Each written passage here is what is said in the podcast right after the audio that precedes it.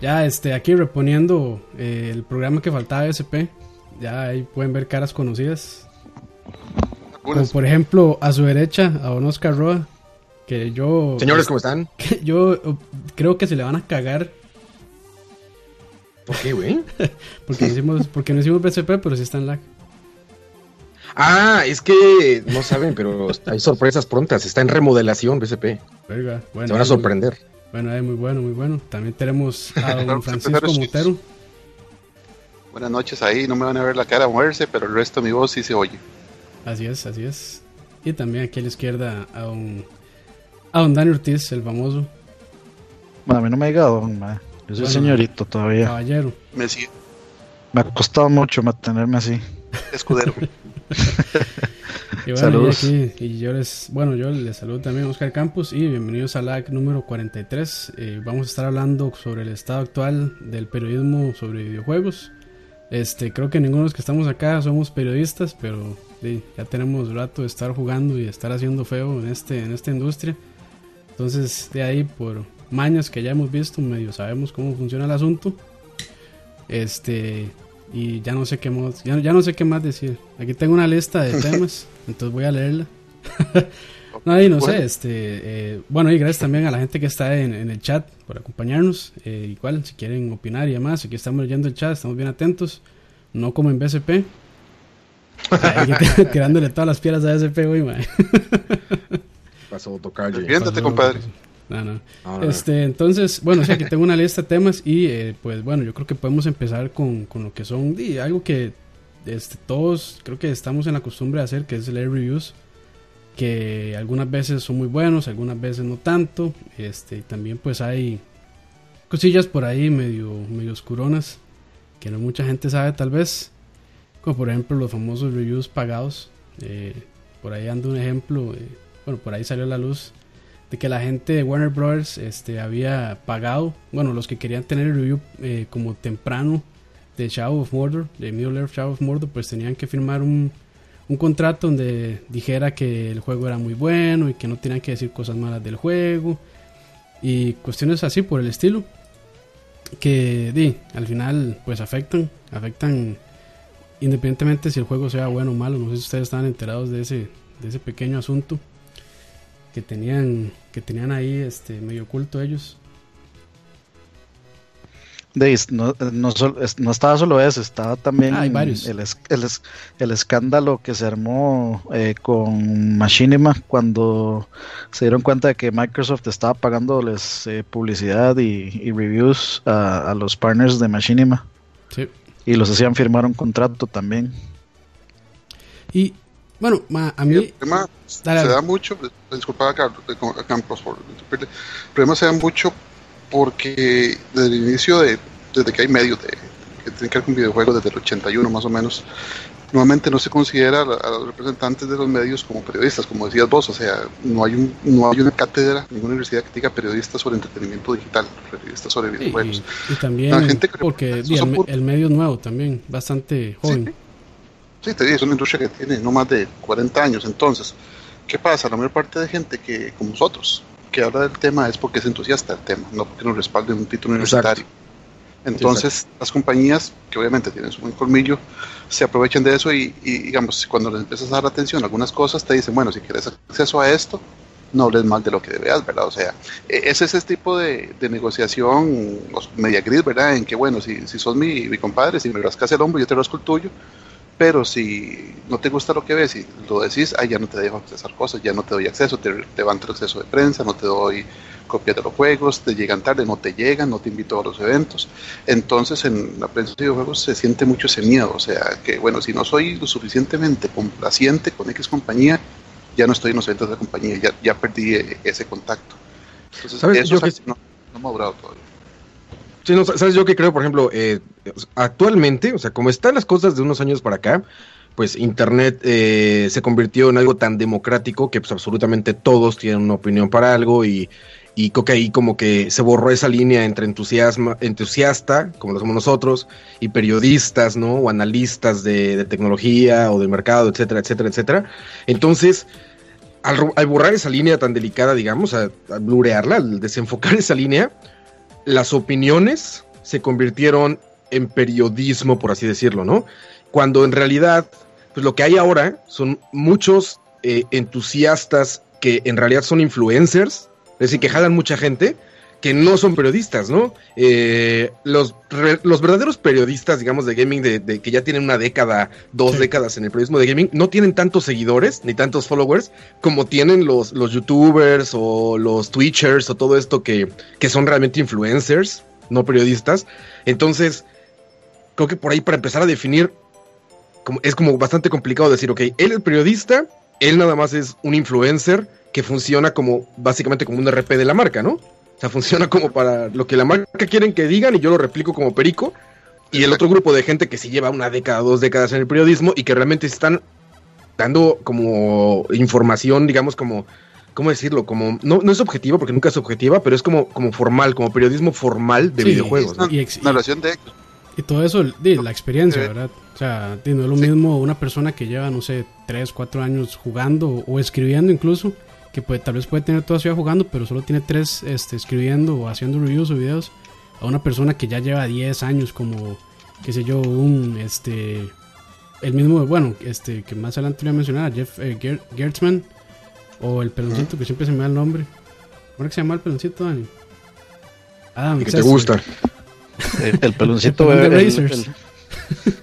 sí, Adam Sessler. Adam Sessler, sí ya que ya son más ya veteranos y que ya creo que quedan pocos así en la industria. Ahora ya es todavía hay gente bastante pues experimentada, pero como dice Roa, así están, pues, tienen pocos followers. Por ejemplo, en, Kotaku hay un periodista que yo le, sigo mucho que, que es Jason Schreier. Y que, digamos, eso vos puedes sacarlo mucho por las temáticas de los que hablan. Y obviamente, no, no, no nos vamos a comprar ninguno de nosotros aquí a un periodista hecho y derecho, con estudios de la universidad y con todo, pero digamos, cuando nosotros hablamos este, temáticas tan serias como esta, estamos viendo un poquito de, periodismo. Pues puedes definir muy bien claramente quiénes son youtubers influencers por el tipo de, opinión que, que dan, a quienes tratan de hacer periodismo por el tipo de, opinión que dan. Solo para darte un ejemplo, el industria reciente, y vos puedes ver cuán poca gente ha hablado del, game, del Gamergate, del problema de, de discriminación que hay en la industria, pero poquita a poquita, y cuántos influencers simplemente o se han saltado o no han aprovechado el tema para volarse. Entonces, en ese aspecto, si pudiese ser cierto, los influencers y los youtubers y los populares adoptan, adaptan sus temáticas para jalar la mayor cantidad de gente posible. Le dicen a la gente lo que quiere oír, básicamente. El periodista trata de descubrir una visión de la verdad, que como lo dije no necesariamente la verdad, pero tal vez una forma de ver la verdad o, o una faceta de los hechos y la revela, no importando qué tan poca popularidad tenga, es parte de su deber. Pero es que a mí, me parece curioso, pero digamos, los, los, youtubers que lo que hacen son let's plays, este, normalmente este, no están dando una opinión del juego, solo están jugando y haciendo feo. Entonces, entonces no, no es como que uno puede, o sea, yo más bien veo que los youtubers y los let's players no, no, no tienen ninguna injerencia en este asunto de la, del problema de prensa. sí, porque replican noticias, ¿no, Dani? O sea, no dan opinión, pero replica noticias como pericos y eso es también periodismo, es dar información. Entonces los ves repitiendo cosas. Por ejemplo, yo vi una chica en YouTube hace como tres años, no, hace dos años que murió Iguata, que pone, o sea, tenía, tenía ya sabes, no sé, 500 mil seguidores en YouTube, algo así, ¿no? Y se dedica como a decir cosas que escucha en la prensa y todo esto. Y la chica esta, la morra, güey, dice, no, pues este, qué lástima, murió Iguata, no sé qué, con una foto de, de, de Miyamoto, güey. sí. ¿Sabes? Entonces es como, güey, y, eso ya es periodismo, o sea, por, así decirlo, o sea, de dar noticias, por así decirlo, o expresar noticias aunque no sean opinión, pues ya es periodismo, güey, o ya debería ser periodismo, Sí, pero digamos, ese, ese, sí, o sea, yo creo que ella, ella iba a caer por su propio peso de hacer esa tontera. este, y yo creo que, o sea, no, no deja de ser el mal, eh, digamos, eh, una consecuencia del mal mayor, que es eh, las estupideces de noticias que se generan en la parte más alta de la, digamos, de la esfera este, periodística de videojuegos, que ahí es donde sale toda esta basura. Y salen un montón de, opiniones, digamos, todo este asunto del Gamergate es una, fue, o sea, en mi, en mi, muy subjetiva opinión, este, todo este asunto del Gamergate fue el el mayor uso de, un conglomerado de medios para torcer este, información para que mache sus, o sea, sus, este... Agenda. Sí, exactamente, su agenda, sus, o sea, sus necesidades. y también, bueno, ahí también, eh, diciendo lo mismo que Anima, en mi opinión, este también se tergiversó, porque empezó que era más bien como ética eh, en el periodismo de los videojuegos, y después ya involucraron más cosas como este machismo, eh, bueno, sí, sexismo y objetivismo en los videojuegos, este, y cuestiones así que lo desviaron completamente del tema y empezaron a echar humo por todos lados cuando en realidad lo que querían discutir nada más era la ética. O sea, que usted no puede estarse relacionando directamente o obtener beneficios de una persona que hace reviews o que da cierta cobertura de prensa a sus juegos, este, pues para obtener más exposición, más ventas, que al final se van a, se va a reflejar en más ventas, por eso, ¿verdad? Entonces, eh, y ya después de ahí, pues se le dio un vueltón espantoso y ya salieron este, Anita Sarkeesian, que mucha gente la ama, mucha gente no, este, y se generó todo un boom boom por un tema, este, que tal vez, pues, mm, se puede haber manejado diferente, pero lo que pasa es que... El tema de Anita Sarkeesian es como para todo un podcast, man, porque... y, es, y este, es, medio peligroso, sí. Bueno, peligroso no, es polémico, muy, polémico. honesta, polémico sí, peligroso, peligroso, peligroso. polémico sí. O sea, sí, polémico sí es peligroso, es el no hablarlo es el, es el no ponerlo, o sea, el no ponerlo en la luz, porque sí, de hecho me parece mil veces más peligroso lo que hace ella que, que lo que podríamos decir nosotros, digamos. Sí. Pero... Y bueno, a, manera así como de resumen de todo este asunto del Gamergate, para que no esté, para de los que no estén informados, que está difícil porque fue demasiado sonado. Si siguen noticias de gaming y todo eso. O sea, fue, fue trending internacional en Twitter.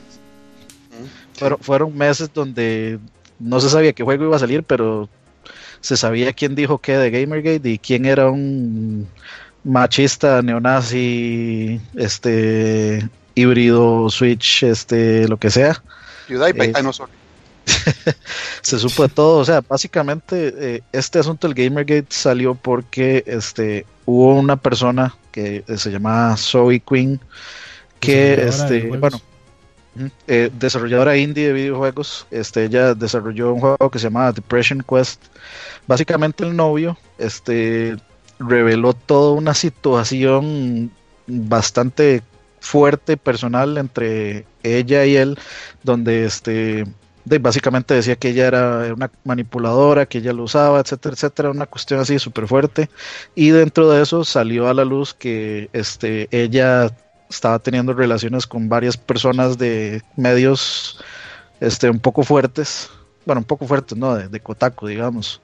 O sea, uno de los principales medios. Entonces, eh, toda esta cuestión salió porque se dieron esos nombres, entonces ahí empezaron los cuestionamientos de que si era cierto, que cómo era posible, que, que si estaban comprados las menciones, que si estaban comprados los reviews, que que esto aquí, que esto ya, que había mucha gente, el, este Mael, que era exnovio de ella, que hizo ese, ese post enorme, eh, creo que él también es desarrollador, entonces de, básicamente eh, por ahí salieron unos correos diciendo que lo estaban coartando de, poder seguir trabajando, que sea, los medios grandes se juntaron como para no darle trabajo al MAE, etcétera, etcétera, etcétera. Toda una cuestión así muy, este, muy densa, como para explicar así muy, muy rápidamente. Este, pero, pero más o menos por ahí fue donde empezó. Entonces, eh, de un bando estaban diciendo que, de cuestionándose la, legitimidad del periodismo, de, si estaba comprado o no.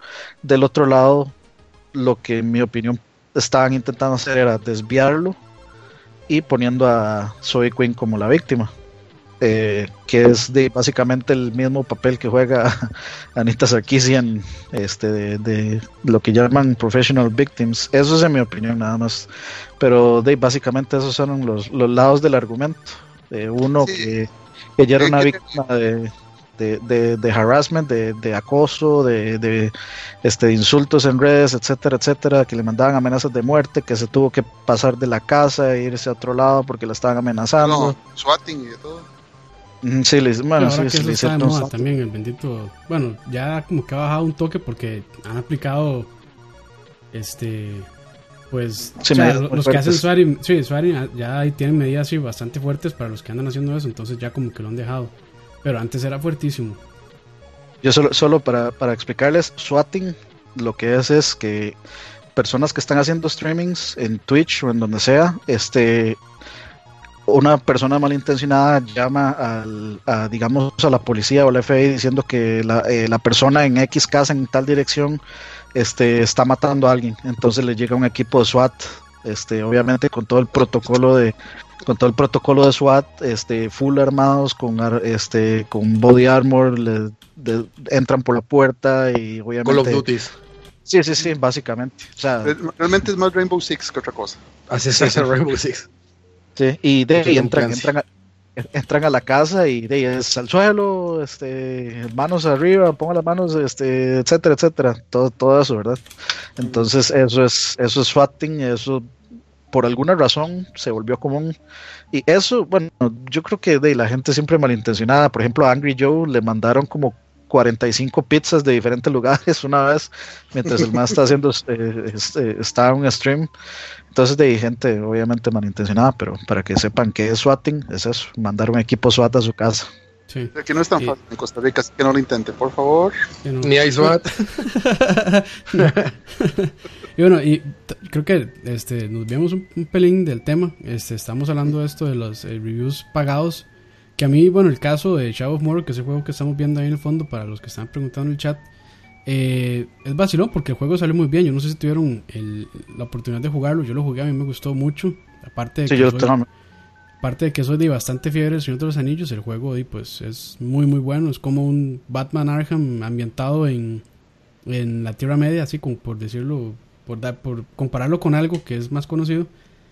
Lo vacilón es que sí, salió muy bien, todas las críticas bien, pero este nos, dimos cuenta de que Warner Bros. Se manchó con eso. Sí, sí, se manchó. O sea, que Warner Bros. le está diciendo a la gente que si querían sacar el review antes de, de salida, que tenían que eh, firmar un contrato donde hablaran bien del juego, donde trataran de inflarlo para que la gente se emocionara y demás. Pero, y ¿sabes, los, ¿sabes los qué que pasa? no firmaban, pues, pues no, no tenían acceso a, a poder sacarlo antes. Sí, Eso yo creo que lo que pasa es que no saben todavía las, las, marcas. Es tan nuevo todo esto, los influencers de YouTube y de Twitter y de todos esos medios. So, es tan nuevo que las marcas todavía no saben tratar con ellos. Entonces, porque eso, a ver, eso no es nada nuevo. El que pagues a la gente porque promocione no. algo es lo más común del mundo y lo puedes hacer, güey. Pero o sea, man, no, normalmente, normalmente problema, lo hacen cuando, el, el cuando ellos que, saben que el producto no, es, no va tan bien, man. A ver, mira, si tú crees que, que PewDiePie es, es, la persona correcta para decirte qué juego está bien y qué juego está mal, el que está muy mal eres tú. De porque no tienes idea de que es un periodista la, de Pero la masa lo siguen, man. Por eso, eso es lo que voy. Pero eso se vale. Eso se vale. Si le quieres, si yo le quiero pagar a PewDiePie para que diga que BSP es el mejor canal de gaming de, de todo el mundo mundial, lo puedo hacer y se vale. Uh -huh. El problema es que la gente no entiende la diferencia entre el influencer y el, y el analista, por así decirlo. O sea, ¿cómo te puedes sentir defraudado? No, pero es que eso, solo aplicaron, eso solo aplicaron a todo el mundo, man. No solo a PewDiePie, o sea, solo pero todo el mundo, a todas las revistas. O sea, no solo. Pero no date solo cuenta quiénes son. Date cuenta quiénes son, ¿no? O sea, los que, los que le entran a eso son influencers. Siempre son influencers. Ah, no tiene nada que ver con el periodismo, es, es, es RP puro. O sea, es, es, la mala práctica de no saber tratar el RP y no saber decirles, oye, tú no vas a decir que esto es el review objetivo, esto. No, tú, está, tú, eres, tú estás promocionando algo. No, pero sí, sí, digamos, o sea, sí, sí hay que hacer una salvedad ahí. Y es que, digamos, en el video PewDiePie sí puso que, eh, o sea, que el review era Está bajo pagado. contrato y pagado por Warner. Y de hecho, o sea, este, los que o sea, los que quisieron a propósito dejar mal al MAE, este, Dave, no pudieron contra la evidencia, porque él sí lo puso. Y digamos, es, es cierto eso, o sea, es, es, cierto que yo no voy a, a, ver a PewDiePie buscando la opinión del MAE, sino, eh, o sea, es, es, como ir, este, no sé, eh, que puede ser como ir a ver el chavo, este, para, para buscar, este, una opinión sobre crítica social muy este, muy, muy, muy certera y muy este, llena de, de, de hechos. O es sea, ver estos canales de gente que es, come un chingo de comida, así que se come 20 hamburguesas para buscar una crítica culinaria, ¿sabes? Es, sí, es exacto, lo mismo, o sea, es entretenimiento pero, eso, güey. Sí, pero sin embargo, yo puedo darme, o sea, viendo al man jugar, yo puedo darme una idea de, de, de cómo es el juego, del gameplay, etcétera. Entonces, pero la opinión es de uno, no es del MAE. O sí, sea, uno se puede hacer la opinión viendo, viendo yo, gameplay. Yo lo que quería decir, MAE, pero, con, ese, con ese punto es, MAE, que digamos, a veces uno confía mucho en los reviews de ciertos lugares y uno no sabe qué está pasando por detrás. No sabe si son pagados, que si están hechos para que... O sea, no sabe la ética, no conocemos la ética de la persona que está haciendo el review, MAE. Ese, si lo, ese for- es si el, lo ese es forza- el- ese es si el lo problema. forzaron, si lo forzaron para que dijera algo bueno cuando el juego no está tan bien, este, de que tenemos el otro lado de la moneda que es igual, repito, Jeff Ger- Gershman que trabajaba antes en, en GameSpot y lo echaron básicamente porque el MAE habló mal de un juego que se llamaba Kenan Lynch Deadman. El MAE básicamente El- lo el dos fue. despedazó. Ajá, el MAE lo despedazó, dijo que el juego estaba mal y no sé qué. Y lo que pasa es que el- la, la publicadora del juego había pagado un montón de dinero a GameSpot para que le hicieran bulla. Entonces, ahí, yo no es gustó que le estoy, estoy pagando Sí, para, para que me den publicidad y sale este MAE diciendo que el juego está mal. Dime, ¿qué pasó? Mae, Y al final lo Y despidieron. es que ni siquiera fue que le puso un 2, le puso un 6. Ujú. Sí, tampoco fue así O sea, como una- un- la un- peor nota de- un- del universo. Y no lo destrozó. No, no, no, no. O sea, fue un Pero no 6. O sea, debajo de lo que buscaba la compañía. O sea, la compañía desde yo, yo les pago todos los fondos, yo les pago todos los, los layouts para que se- y de hecho uno entra a GameStop, a GameSpot como dice Dani sí. y todo Y estaba es forrado. Horrible. O sea, es, si es propaganda y si uno sabe que los medios necesitan dinero para, para mantenerse, por favor, donen plata. Y Sí, lo importante es eso, o sea, que es eso. O sea, los medios no necesitan eso, pero tiene que haber un límite. Sí, y digamos, eh, este, sí, sí es curioso, este, o sea, obviamente uno no, no debería de ir a, este, a un youtuber, bueno, a un let's player, no a un youtuber, porque digamos, youtuber yo consideraría gente como ProJared, como Angry Joe, como gente de, que, que, que, opina, sin embargo a veces sí caen como en, eh, eh, en YouTube pasa mucho esto de que yo creo mi, yo creo mi propio personaje y, y la gente espera o sea, al crearme ese personaje y tener ciertas características que me definen como el personaje, entonces a veces se nota que muchas de esas personas, en vez de responder como, como personas, responden como el personaje, o para, para generar, para generarse su propio hype, digamos. Nunca se salen de su personaje. Sí, Y les sí, gusta, digamos, o sea, les funciona, Sí, sí. ¿no? O sea, esos haters profesionales, ¿no? Que critican todo a lo idiota y ni lo juegan nada, pero lo critican porque la gente como que les gusta verlos rantear. Entonces Sí, nada más sí, como, ah, gente hace- rantea, aunque, aunque esté ranteando de estupideces, ¿no? Ah, y, eso, y eso está de moda, Sí. Y, y para mencionar revistas, Eso Po- exactamente. Poly- Polygon es uno que hace eso a cada rato. mae. Polygon le mete notas bajas Exacto, solo sí. como para generar el shock value. Es un hater de alguna manera. Y hay unos más es sutiles. atraer- lo, lo que hacen es atraer este, visitas a su sitio que al final se transforman en dinero. Como ha dicho Anima, de cada clic en internet vale plata. Entonces, a ellos les interesa el tráfico a veces, ni siquiera les interesa tanto como tener ahí el review. Sí, la- para la que gente compañía. ¿no? Y uno se va a los Si, si- comentarios si- y todo el mundo. si el tráfico de YouTube te está dejando mucho dinero, ¿para qué quieres a la compañía, no? Sí, definitivamente no. Sí, es- ese, es, ese es el caso de este, de este Mae Sacel, que de, es un hater profesional, básicamente. ¿Y qué, qué es lo que Las pasa? de? O peperas, sea, está- estamos, estamos en una época de, de bastante división de opiniones. Ahora, el, eh, el- el legítimo, si no estás conmigo, estás contra mí. Y, y si dijiste algo, entonces sos un nazi, sos un, este, un, machista de mierda, sos un lo que sea. Y de opiniones Entonces- no documentadas. Y sí, de opiniones sin entonces, ¿qué, conocimiento. entonces, ¿qué es lo que pasa? De, si, si, si X persona este, eh, dice algo y vos no estás de acuerdo, van a salir 50 mil millones de canales que van a, O sea que muchas veces no voy a criticar a los que lo hacen por querer generar discusión y porque eso tiene que darse, o sea, tiene que darse siempre un, un contrapunto para que sea saludable todo pero mucha gente lo que hace es simplemente eh, le llevo la contraria sin argumentos y de pronto mi canal subió un millón de mi- exacto. millón seiscientos de views millón y crecen y crecen este los, los suscriptores solo porque este o sea la- la- para, para agarrar digamos a este montón de gente que está en contra que que no quieren sentirse solos y que quieren irse en masa a contradecir al- a, X persona. Entonces, eso es, es otro nicho que nace del, como, no, no sé ni cómo llamarlo, ser- sería como el contra, no sé, contraopinionismo, una cosa así, una, una, una cuestión rara. Siempre ha existido, nada más que ahora está en el gaming. Sí, siempre ha existido, por supuesto. Pero sí, este, y no sé, si vamos pasando también a otro eh, tema, algo similar, que son estos famosos eh, bootcamps que hacen para, para review de videojuegos. Creo que lo hacía mucho eh, Call of Duty antes. Y ahora, bueno, creo que de, de los más recientes ha sido también eh, el que hicieron para Metal Gear Solid 5. que le dijeron a, los, a los medios, si quieren tener su review antes del día 1, pues vengan al bootcamp y si no, pues esperan hasta el, hasta el día de salida para publicarlo. Mucha gente se fue y el bootcamp dicen que era super tuanis, que estaba todo controlado, este, todo un reguero de PR, este, ahí encima de ellos preguntándole a cada rato sobre si, qué, qué tal el juego, que si quiere agüita, que si quiere comidita aquí, que allá. Y todo eso al final lo que hace es generar pues cierto este bias, por decirlo así, o cierto para que la gente se sienta bien y tenga otra experiencia y pues al final todo eso influye en el review. Y lo peor es que, digamos, en el tiempo que podían jugarlo, pues solo pueden jugarlo, qué sé yo, las primeras 20 horas o algo así. Entonces, no llegaban como 48 horas. Sí, no, llegaban al despelote del juego, que era, eh, que era eh, ya después del, eh, ¿cómo era? El capítulo 2, que es cuando ya se empiezan a ver los problemas que tiene el juego.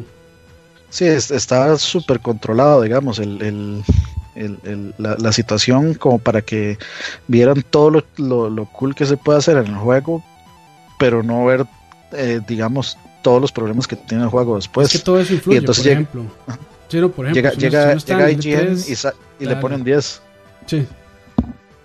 Cuando, di, al final el juego es bueno, pero tampoco es un 10. Y digamos, es igual, digamos, uno llega al E3 y hay un boot todo bonito, un boot todo bonito, este, no sé, le dan agua, le regalan camiseta, le regalan aquí, le regalan allá.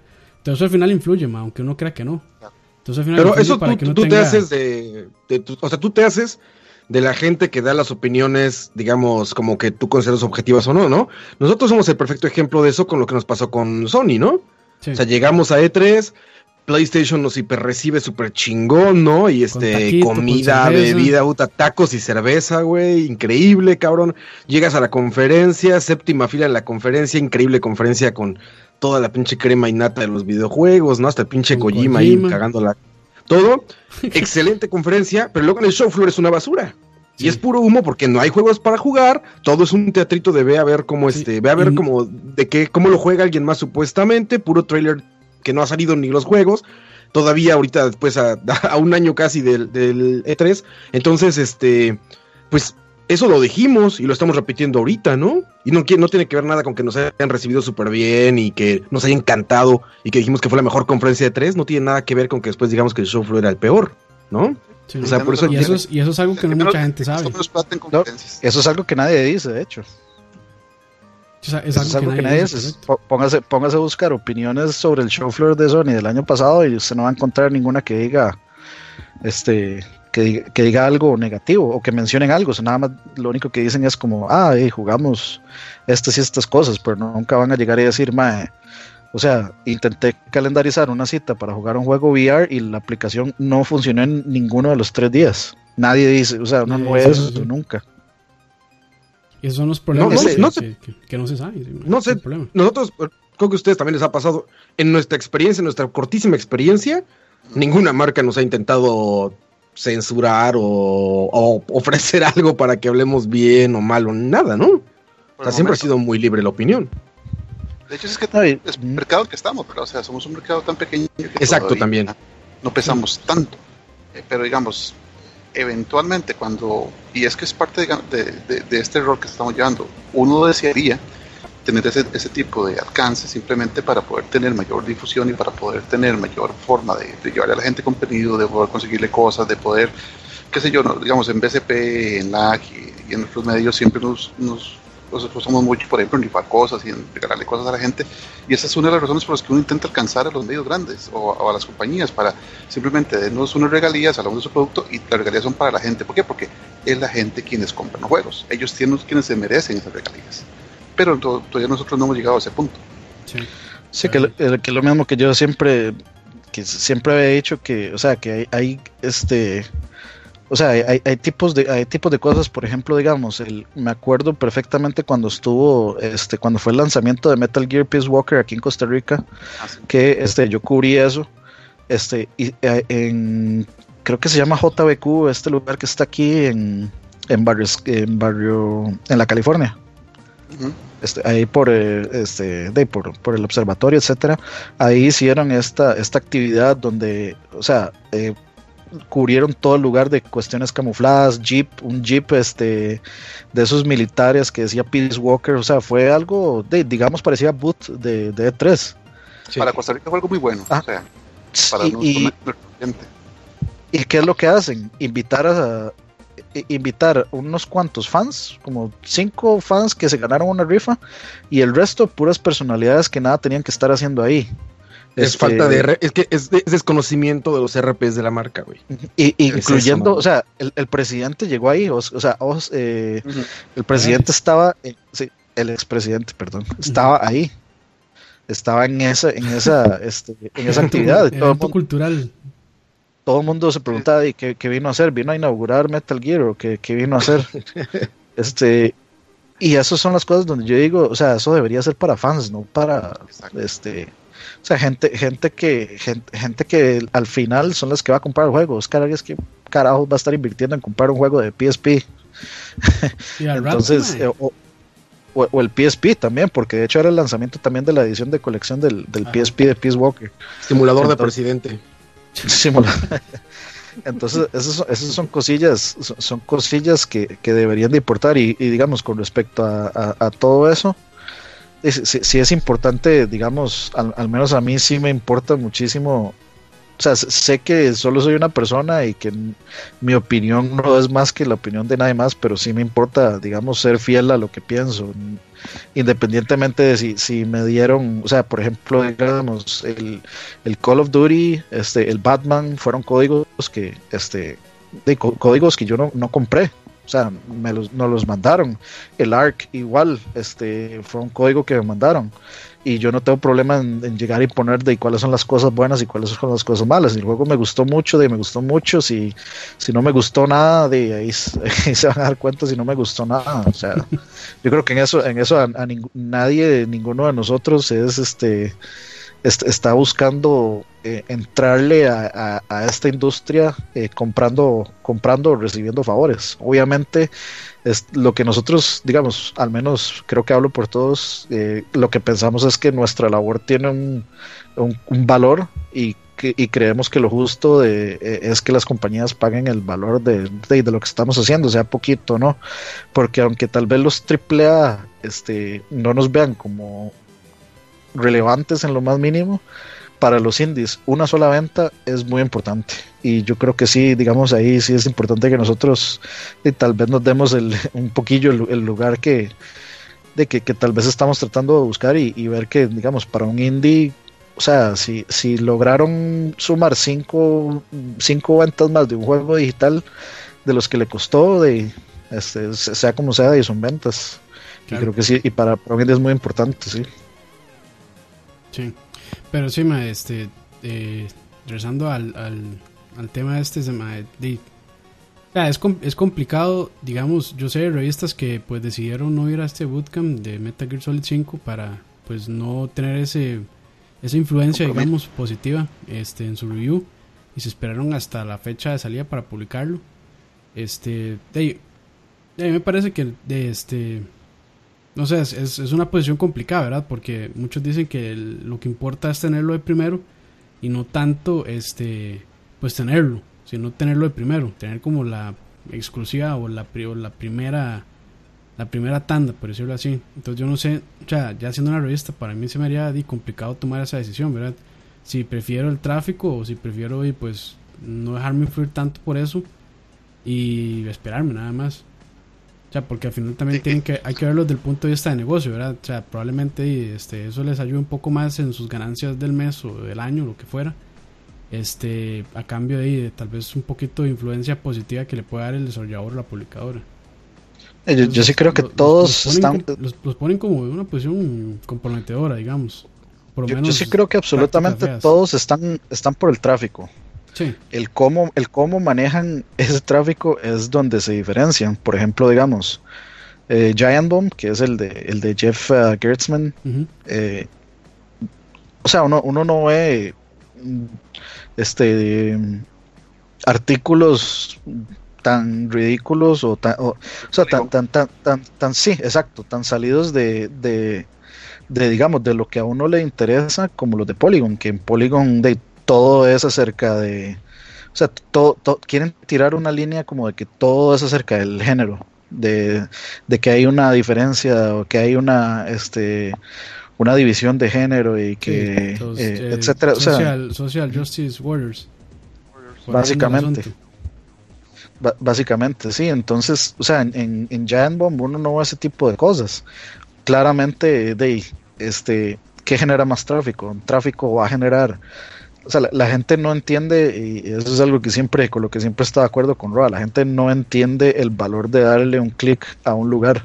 Entonces, ¿qué es lo que hacen? Ven algo que les gusta o ven algo que les parece absolutamente ridículo y les dan clic.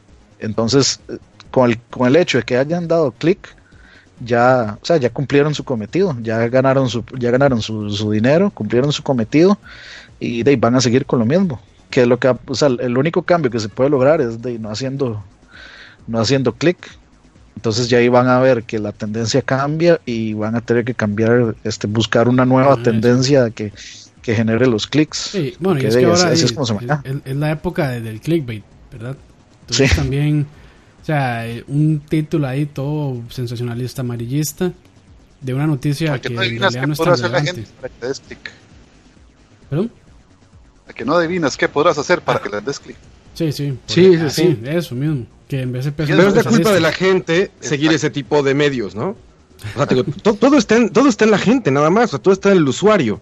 Sí. Si la gente sigue dándole clics a, a ese tipo de publicaciones, pues van a seguir creciendo esas cosas y cada vez va a haber más. Ah, O y, sea, ni que, siquiera es como que... Sí, sí. y es que la gente, como dice Ani, la gente no entiende el valor de eso. O sea, la gente no entiende el valor de su click. Mae, son esas Sí, listas top 15, top 20 de, de videojuegos que nunca jugarás o no sé qué, lo que fuera. No, mira, yo estoy harto, güey, de las publicaciones ahorita de Facebook de... ¿Ya vieron la uña del dedo izquierdo de Link?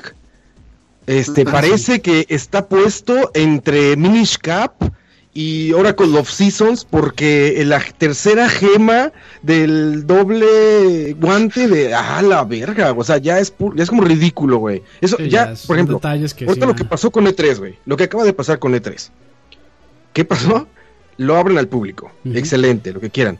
Pero les cobran, cabrón. Le quieren cobrar a la gente por ir a E3. O sea, es como un Netflix que corre comerciales, cabrón. Te van a cobrar una suscripción para ver comerciales, güey. Sí. Eso es lo que están haciendo la gente de Eso, E3. digamos, Entonces, y- y siempre a se ha E3 era gratis.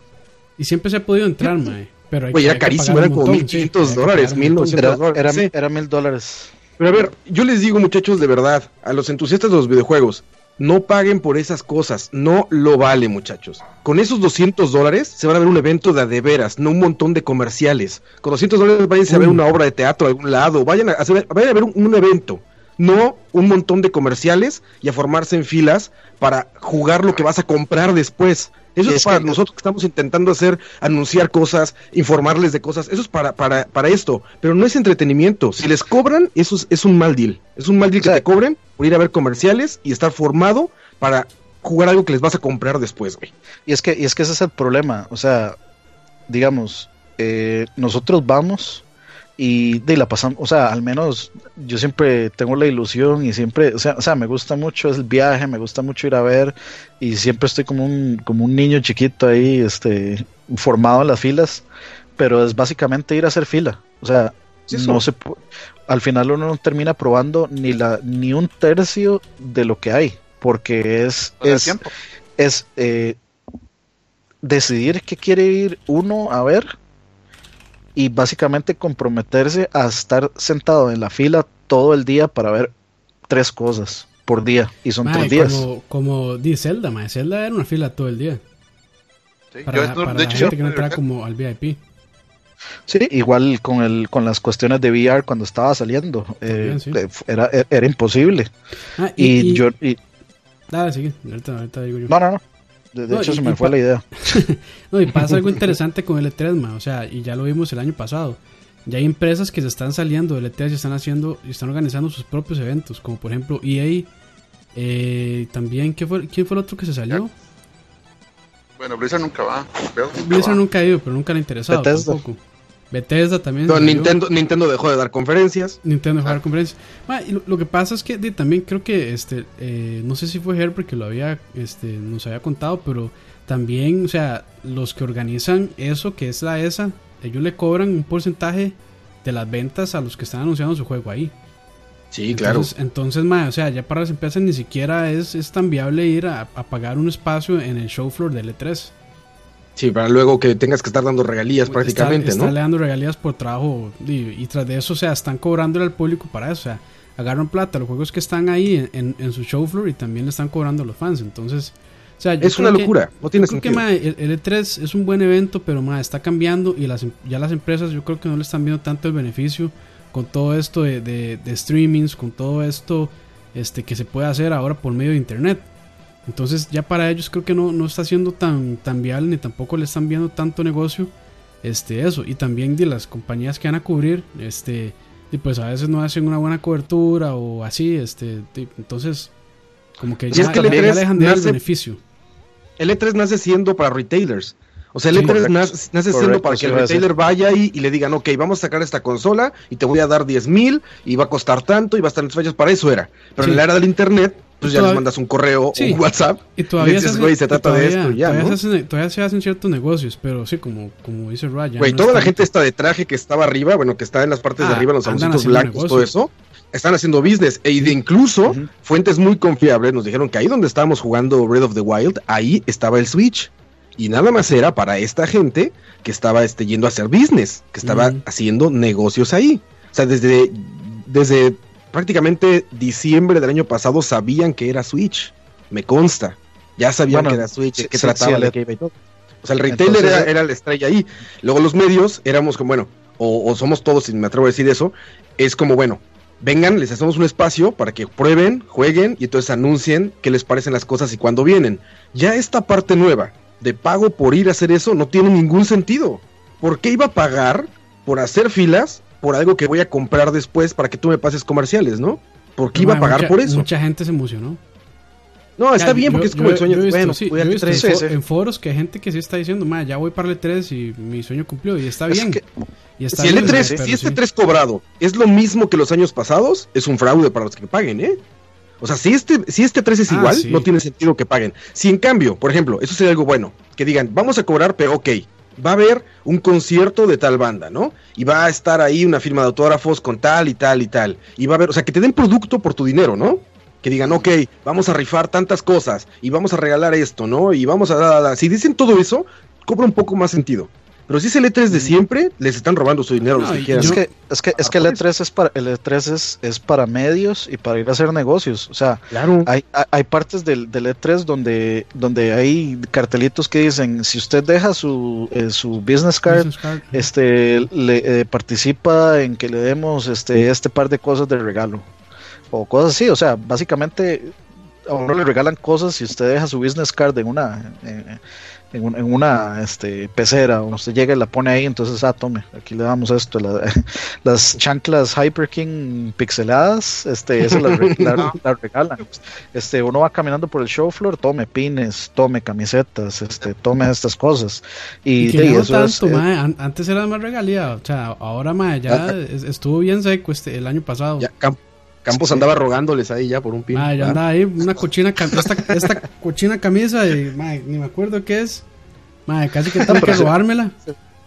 Sí, yo, yo, yo- yo- en el anterior, mae, yo, yo llegué como con 17 camisetas nuevas. mae. Pero De- en de eso hecho, les digo, es, el, el tema porque salió esto porque el periodismo, les digo, está cambiando, o lo que se entiende por periodismo. Y entonces ya todo el que esté ahí, imagínense, pagó su entrada de tres, ¿no? Que son 200 dólares aparte, cabrón, no es, no es poco dinero, son 200 dólares y, y más no estadía, más todo. La gente yo creo que se está imaginando que con eso vas a las conferencias y vas a los directs, bueno, a los eventos. No es, no, eh, muchachos. Con esos 200 vas a los show floor, al show floor, los tres días de show floor y ya. No es que vayas a estar sentado ahí cuando Sí, anuncien el Scorpio ni y que vayas a estar en la de Sony. no, sea, Eso va a seguir siendo igual, eso va a ser sí. para medios y para Sí, sí. retailers. Y es una bronca llegar. Pero bueno, digo, 200 dólares por ir a hacerla de periodista, porque te pasen comerciales y luego que las empresas hayan visto un negocio en eso, es terrible, ¿no? O sea, que hayan dicho, ah, mira, también podemos sacar dinero por acá. Por Es que ya- ponerles Es comerciales. que, es que ya están, mae, es que ya, o sea, ellos ya están viendo que, o sea, todas esas empresas que se van saliendo, mae, ya es menos plata que le llegan, mae. Un EA, ¿cuánto pagaba, mae, por un espacio? O sea, ellos me imagino que pagaban un espacio bastante grande. Así ya era, no, y, ya no, y ya no lo tienen, mae. Y yo creo que un millón de dólares. el edificio que pagaron, o sea, ellos quitaron un edificio solo, solo para agasajar a gente con cafetería, con, con una pantalla grande para ver los partidos de fútbol americano. Con, estamos hablando de que es en Downtown LA, ahí en el Staples Center, entonces es de mil veces más, caro. Ahora Microsoft dice que se va a mandar el domingo, que, o sea, por dicha, para no andar corriendo y para que no se taquen las calles, este, de eso, eso, eso ayuda también. Ahora que Sony diga que también es el domingo.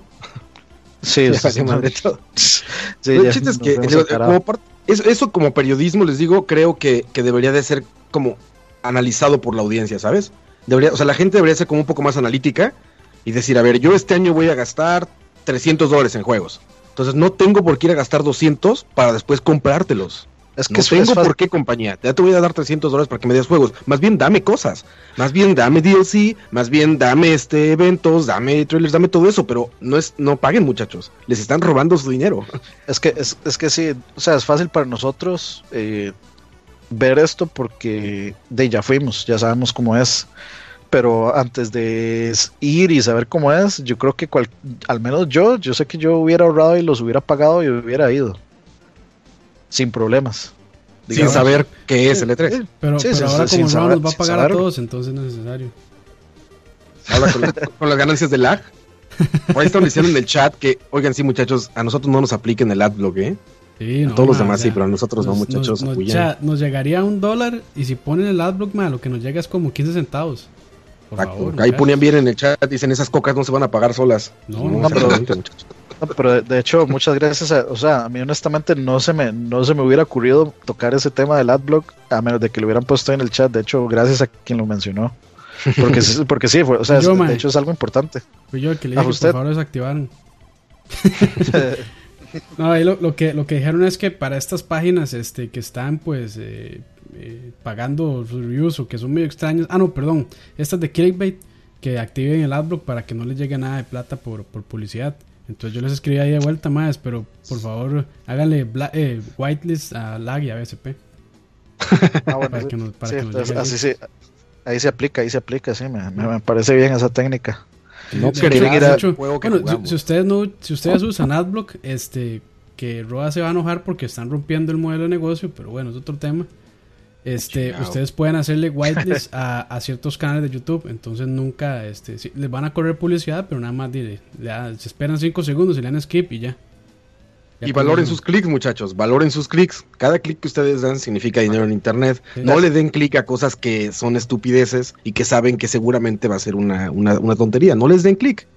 Así de fácil. Sí. O sea, el, un clic es, un clic es el equivalente a que usted vaya caminando este, y vea un periódico con una noticia que a usted le parece increíblemente estúpida y le cobre mil colones por ese periódico y usted pague los mil colones por ese periódico nada más para llevarse un colerón leyendo la estupidez de la noticia. Básicamente.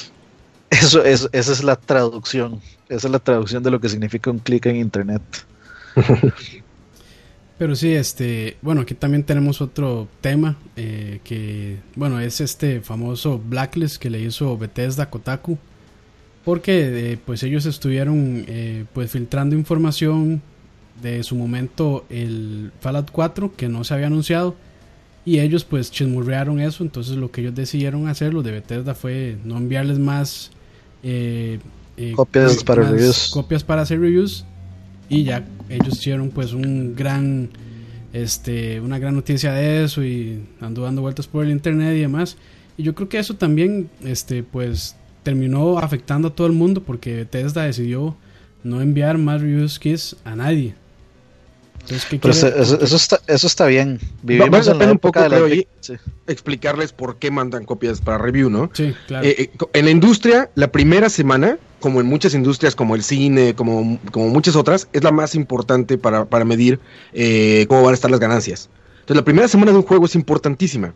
Por eso es tan necesario que el día uno salgan reviews. Por eso es que las compañías se preocupan en tener semanas antes las copias con los medios. A nosotros nos las han mandado así. Firmas un embargo en el que te dicen, ok, ya está el juego, ya lo tienes, pero no puedes decir nada, ¿eh? Hasta el día uno o hasta más o menos. Siempre son ocho horas antes del release, regularmente. Ocho o doce horas. Pero bueno, porque esta semana es importantísima para, para el developer. Es importantísimo que en esa semana sea cuando más se venda, cuando, cuando esté como el pico de, de, ganancias, ¿no? Después va bajando como el cine y como todo. Entonces les mandan copias para que tengan tiempo de jugarlo y lanzar reviews. Yo no sé, por ejemplo, a nosotros hemos sacado algunas cosas, gente de Microsoft nos ha mandado, nos ha mandado juegos, este Blizzard, mismo Bethesda, varios nos han mandado juegos para, para, para reseñar así bastantes días antes. Bueno, Halo no, Man's Sky. ¿no? Man's Sky, o sea, hemos tenido muchas reseñas días, semanas, hasta semanas antes, ¿no? Y cuando salen, en ese día que, el juego va a estar ya disponible para la gente, ya ves decenas de calificaciones, ¿no? Decenas de calificaciones que provocan o que la gente lo compre de inmediato o que tome esta actitud de mejor me espero, que es como muy dañina hasta cierto punto para las compañías, ¿no? Entonces, por eso es que las, empresas están preocupadas en mandarte como medio copias de review y eso genera otro problema, este, un poquitillo saliendo, saliéndose del tema, que es este, este, cuando, cuando a uno le venden juegos antes de la, de la salida oficial.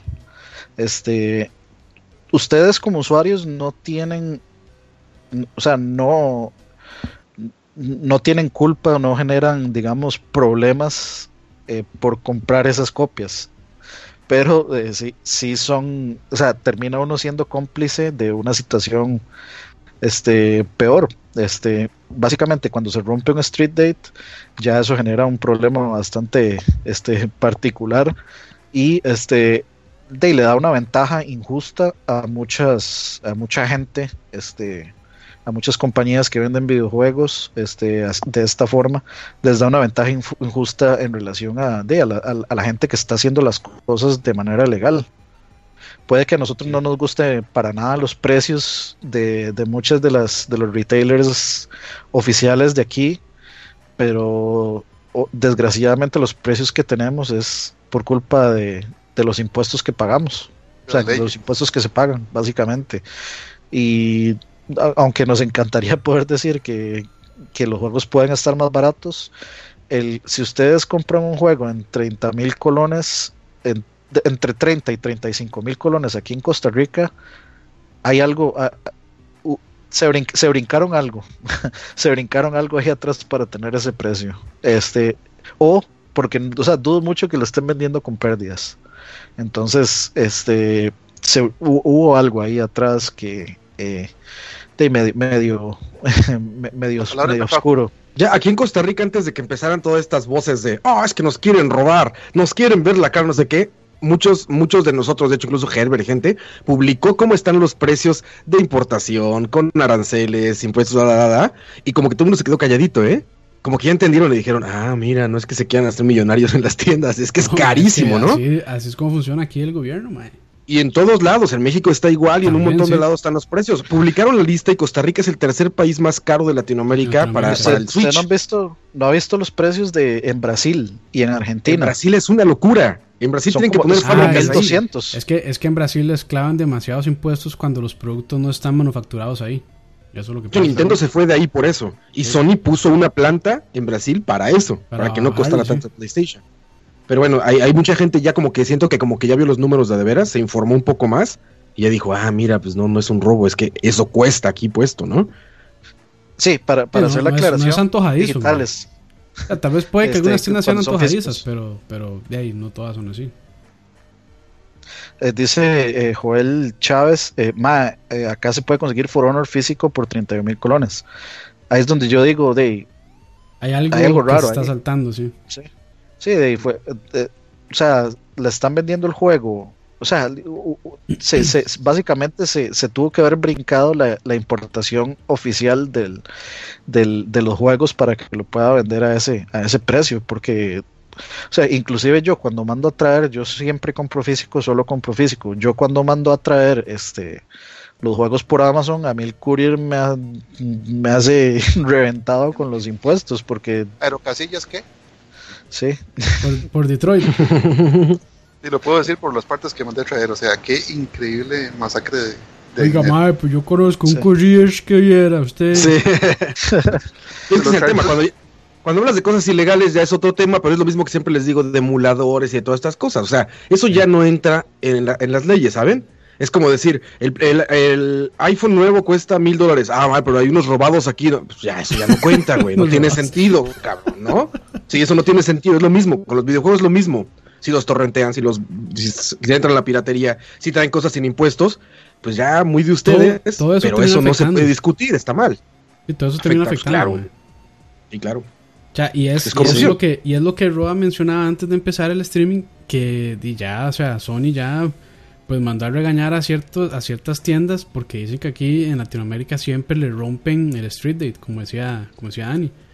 Y es algo que de, al final al final qué pasa, a los medios este pequeños o medianos de acá en Latinoamérica que pues estamos tratando de, de, salir un poquito y tener ciertas alianzas con tiendas o con, o con este lo que sea. Con ellos mismos. con ellos mismos, sí. o sea, que ellos eh, perdemos confianza. ¿Por qué? Porque siempre pasa eso. O sea, hay este grupitos de Facebook o no sé, lo, lo que sea, no solamente grupos de Facebook, que ahí se pueden arrajar que somos los primeros en jugar y aquí vean la foto, aquí tenemos un video ya jugándolo antes que todo el mundo. Oe, oe, oe, ticos como hermanos y no sé qué. Y entonces, ¿qué pasa? ¿Qué pasa, ma? O sea, nos termina afectando. Sí, por decir soy el primero, ¿no? Sí, solo, por eso mismo. Si, te trata de. O sea, es una estupidez porque es como exactamente el detalle que te. Es, como la línea exacta que te, que te hace la diferencia entre ser profesional o intentar ser profesional o intentar ser un medio lo que sea y ser cualquier hijo de vecino, ¿no? Esa es la gran diferencia. Si nosotros cada vez que nos dan juegos antes y todo dijéramos, ah, mira, ya lo tengo, ya lo tengo, no estaríamos donde estamos, ni podríamos seguir creciendo, ni la gente, por ejemplo, que está conectada hoy con nosotros, tendría la misma confianza de, seguirnos, ¿no? De escucharnos. Claro. Entonces, ya saben, muchachos, no rompan los street dates. No, no, o sea, ya no nos dan juegos por eso, cabrones. Los consumidores no, los consumidores no tienen la culpa. No, este, son, los retailers, O sea, los nosotros estábamos cumpliendo, digamos, con un deber moral de, explicar qué es esto. Eh, para los que no sepan, un street date es eh, cuando se habla de romper un street date es cuando eh, básicamente el juego tiene una fecha de salida y romper el street date es eh, obtenerlo antes. de poner, ponerlo ponerlo a venta para público antes de esa fecha oficial de salida. A eso es a lo que se le llama romper un street date. Entonces y el de medios es el embargo. El de medios. Cuando le suena eso, el de medios es embargo, firmas por no decir nada o que lo hayas jugado y ya lo tengas hasta cierto día, a cierta hora. Correcto. Este, a los medios, a veces hasta meses, un mes antes le, te mandan el juego para que puedas jugarlo y este, obviamente eh, sacar el review. Y lo que esto causa, digamos, ya volviendo al, al, tema de, este, del periodismo, lo, que esto causa es, eh, es, es que nosotros, digamos, los medios pequeños que estamos tratando de establecer relaciones comerciales con con diferentes productoras y con diferentes agencias y con diferentes personas es que, nos digan cosas como, de, no, es que eh, vieras que tuvimos una muy mala experiencia con tal otras personas porque fueron muy irresponsables y nos, y nos hicieron esto y nos hicieron lo otro, entonces eh, preferimos, este, preferimos cortar eh, relaciones, con... Este, mm, que eso es algo que yo pienso que se dio con Sony particularmente, que está, tenía una presencia muy fuerte en Latinoamérica y particularmente aquí en Costa Rica. Estábamos recibiendo mucho apoyo de ellos y de pronto se esfumaron. El apoyo llega a gente incorrecta y... y eh, creo que Sony, le limpian a voluntad. creo que Sony fue un poco... Básicamente, yo creo que también fueron... Creo que pudieron haber sido un poco ingenuos este de, de, de, tirarle mucho apoyo a, youtubers e influencers que tal vez no nos generaron este, la confianza necesaria y más bien terminaron jodiéndonos a todos los demás. No eran lo suficientemente responsables, o sea, no, sí, o sea, el poder de, de tener estandarte, qué sé yo, de la comunidad gamer en Costa Rica solo porque aparece en un video. Sí, y es que, digamos, tal vez, tal, vez yo creo que se puede entender un poco esa emoción, ¿verdad? Como, ay, madre, recibí apoyo de Sony, me regalaron, bueno, no me regalaron, me prohibieron este juego para que yo le hiciera un review. Este, muchas gracias, comunidad, no sé qué, no sé cuánto. Y al final, de, tal vez lo hicieron de, de, pues, de buena manera para mostrar eh, agradecimiento a la comunidad o el apoyo que le estaban dando, pero de la manera incorrecta. Entonces, yo creo que tal vez es como complicado también este, cuando uno está empezando en esto, eh, bueno, todavía estamos empezando, y pues este, ser lo más profesional posible y no caer en ese tipo de, de, sentimentalismos, tal vez. Sí, exacto. Sí, sí, correcto. O sea, mucho. O sea, uno, uno siendo, digamos, una persona, un ser humano mortal, este. De, vos ves tal vez que, que te pusiste un canal, empezaste a producir videos y de pronto creciste y explotaste y de pronto ves que, que llega, no sé, Coca-Cola y te dice, mira, es que queremos hacer algo con, con vos y no sé qué no es, o sea, no es condenable, es humano que, de, que una persona se sienta, se, suba, sí, se, que es cegado, este, o que se, de pronto se vuelve, sí, sí, o que, o que se vuelve, se vuelve imparcial eh, hacia, hacia la marca por miedo a que, de si digo algo mal, no, yo no quiero perder. sí, no, Eso lo tiene que cambiar la gente, ¿eh? Si la gente te sigue y eres tan importante y tan respetado por la audiencia, digamos, las marcas tienen que aguantarse a lo que a que, eh, a que no te pueden comprar, vaya, ¿no? Por eso les digo que la gente es aquí el factor más importante de la ecuación, porque si la gente dice, yo apoyo a Campos porque creo en lo que él dice, ¿no? Y, entonces voy a apoyar su canal y él no tiene por qué venderse porque todo el apoyo viene a través de la gente, ¿no? Y tiene tanta gente y tanta audiencia y lo que sea que, los, que las marcas tienen que decir, no, pues es su gente y él sabe cómo lo maneja. Al revés es el problema, cuando quieren entrarle al revés, cuando quieren entrarle por apoyos de las empresas porque la gente no los apoya porque la gente no, confía en ellos o la gente no les cree y demás. Les digo, a mí me da risa cuando alguien dice, no, vi un review de un juego con PewDiePie. No mamen, review, eso no es un review. Vieron a gente jugando. No, y, como dice Anima, o sea, yo creo que el MAE nunca hay, o sea, él nunca se ha considerado un reviewer o un este periodista de gaming. Él nunca lo ha dicho. El, la gente nada más es, un, eh, Sí, el MAE nada más este es un este una persona que entretiene, un no sé cómo sí, es, es, un show. sí, sí, sí, sí. Eh, de hecho, ahora con ahora con este, digamos, con este escándalo que se armó ah, de, que eh, con el MAE, yo, yo de hecho ahora estaba, yo estoy suscrito al canal del MAE, este, hace rato no nada al MAE, este, ciertas cosillas sí me interesan, este, y estaba viendo justo o sea, YouTube se llenó de videos de PewDiePie está muerto, este PewDiePie, este, este, el error de PewDiePie, la, la destrucción de la carrera de PewDiePie, no sé qué. Pero como, como todo en la vida, eh, de, siempre hay que tener contexto y siempre hay que escuchar las, las dos partes de las dos caras de la moneda. Y pues me puse a ver el video donde el MA explica qué fue la situación y es, y es muy interesante. Porque, o sea, realmente él da una, eh, una cara de la moneda muy interesante, eh, donde él explica que, o sea, al ser el, el, digamos, el número uno de YouTube, lo único que los medios, eh, los medios que no tienen nada que ver con gaming, digamos New York Times, eh, todos este tipo de medios, Washington Post y todas estas bars, este, básicamente lo que decían es PewDiePie es el que más gana dinero, gana 4 millones de dólares al año. Entonces solo se enfocaban como en ah, es que este mae gana, gana demasiada plata y, no hace nada, lo que hace es jugar. Entonces siempre le dieron como esa luz y él explica como que, o sea, él explica todo lo que estuvo detrás de, esta campaña donde decían que él era antisemita y cómo, cómo estos periódicos, o sea, básicamente tuvieron una campaña de, de querer desprestigiarlo muy fuerte, sacando cosas de contexto y todo que, o sea, si, si, uno, si uno sigue más o menos, si uno más o menos le tiene un poquitillo el pulso al periodismo actual en general, uno no se extraña de, ver que, este tipo de periódicos este, simplemente agarran, o sea, no leen, no toman el contexto general, sino que agarran las cositas que les importan para generar un, un impacto y... Clickbait. Exactamente. Y, o sea, se, centran en lo que les va a generar la, mayor cantidad de conmoción y, eso fue. Y, y, bueno, ese mal lo explica muy bien ahí. Pueden, este, o sea, ustedes pueden cuestionar la inteligencia del MAE si quieren, pueden cuestionar el contenido del canal, pueden cuestionar la calidad del, que a mí el MAE no me parece nada idiota, porque el MAE, o sea, incluso con todas las críticas, el MAE se mantiene relevante. Mm, sí, sí, sí, sí.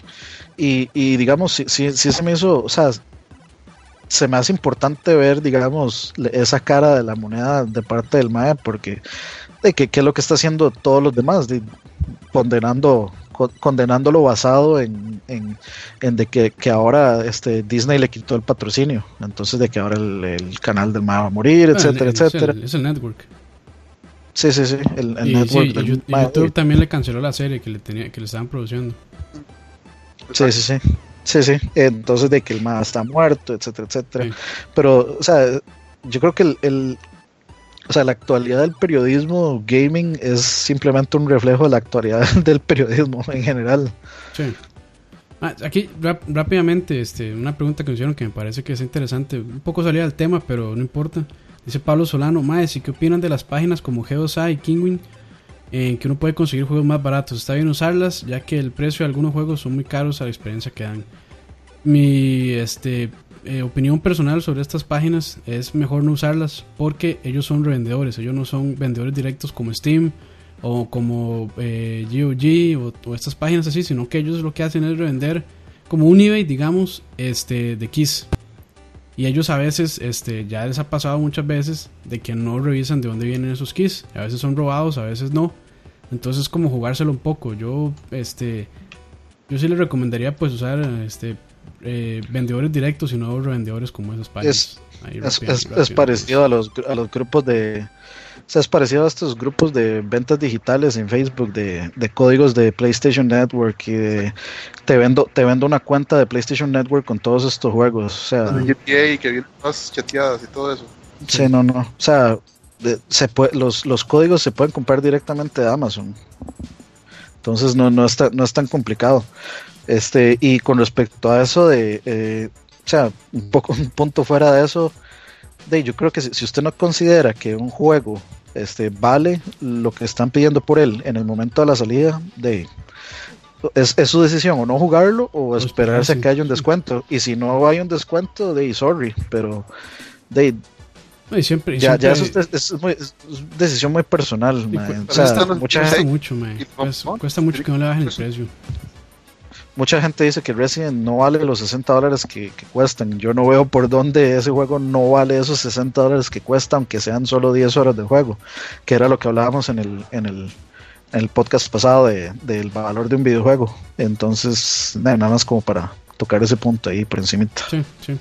Y ahora, este, pues también eh, tenemos un tema por acá que es, eh, digamos, que cuando un periodista, pues tal vez está haciendo su trabajo de informar sobre un videojuego y un videojuego pues la verdad no salió tan bien. Y esta gente se aprovecha pues de varios sistemas como por ejemplo los DNCAs que tiene YouTube para traérselos abajo como por ejemplo ah, Sterling contra, Digital Homicide o contra Cobra Studios. Entonces digamos bueno Jimmy Sterling es una persona bastante controversial porque da opiniones muy fuertes y y pues este no, es muy, comedido para hablar. No no el, o sea tal vez tal vez sus opiniones son buenas pero su manera de hacerlo y su, y su humor negro pues puede que moleste un poco. Eh, pero igual o sea yo siento que también poniendo, poniéndolos del otro lado de la moneda este el trabajo de periodista de, gaming y, tal vez independiente que no tiene pues un network por detrás o una página o gente algún productor que lo esté apoyando y aconsejando es difícil porque este ah. está ahorita, Jimmy Sterling ahorita está en un juicio bastante pesado contra esta gente de Digital Homicide. Este, que al parecer pues la va a terminar ganando él, pero ya lleva como año y resto y todavía sigue gastando plata en eso. Entonces también, o sea, los, desarrolladores ahora, incluso los indies, ponen en aprietos a los a las personas que están tratando de informar, O sea, si un juego sale malo, hay que decirlo, O sea, el juego está mal, no lo compren y este, si, o, si verdad lo quieren comprar, espérense una, a una oferta o lo que sea. Pero este, dice, está afectando el trabajo directamente de, ellos, porque ellos viven de, ese, de, informar a la gente y los están censurando, digamos, eh, de una manera incorrecta, tal vez. Que de hecho también es otro, o sea, eso me parece un reflejo de la sociedad también actual en la que vivimos, que eh, es, es eso de, de, hacer pasar la censura como, como una violación a los, a, como me está atacando que es esta cuestión de las víctimas profesionales, que es, digamos, lo que más se le critica a Anita Sarkeesian, que básicamente ella no da pie para conversación, porque sabe que no tiene los las herramientas ni, ni las ni las armas para, poder debatir una conversación de, videojuegos. O sea, los, los, puntos contra ella están más que claros en la mesa. ¿Y qué es lo que hace ella? Llegar y, o sea, matar el, digamos, eh, cerrar el, canal de, conversación, se bloquea a la gente en Twitter que se le opone, eh, bloquea los, los comentarios en los, en los videos. Y a mí me parece súper importante, eh, digamos, o sea, poniendo a Jim Sterling en ese, en ese papel como de, villano profesional, entre comillas, porque, o sea, no, eh, villano en el sentido de que es el que le toca decir las cosas ácidas y difíciles de frente sin ningún sin pelos en la lengua que llaman. Es de los que más ha sufrido por eso, sí, yo creo. Sí, y, o sea, yo creo que es de los eh, ese papel es de los más importantes porque es el que debería mantener la industria honesta, digamos. Y que todo el mundo le tiene miedo también, Más ahora, ¿verdad? Que están viendo que los. O sea, tirar un copyright claim es facilísimo en YouTube, man. Nada más llego y digo, este man está usando mi. Sí, está usando mi material este, para hacer dinero y yo no le he dado permiso. Entonces lo voy a, le voy a tirar el DMCA y ya con eso ahí pues deja de percibir el youtuber o la persona que haya sacado el video este, y deja de percibir el dinero que le está generando. Y eso está, pues, está mal. Como, como lo que hace Nintendo. como lo que como lo que hace Nintendo, sí. De hecho, ahí en el video que están viendo, ese es el juego este por el que está por el que mandaron a Jimmy Sterling que se llama Slaughtering Grounds de Digital Homicide. Ojalá que no nos demanden a nosotros. no, no, la estamos jugando ahí. Sí, pero sí, o sea, sí, es importante.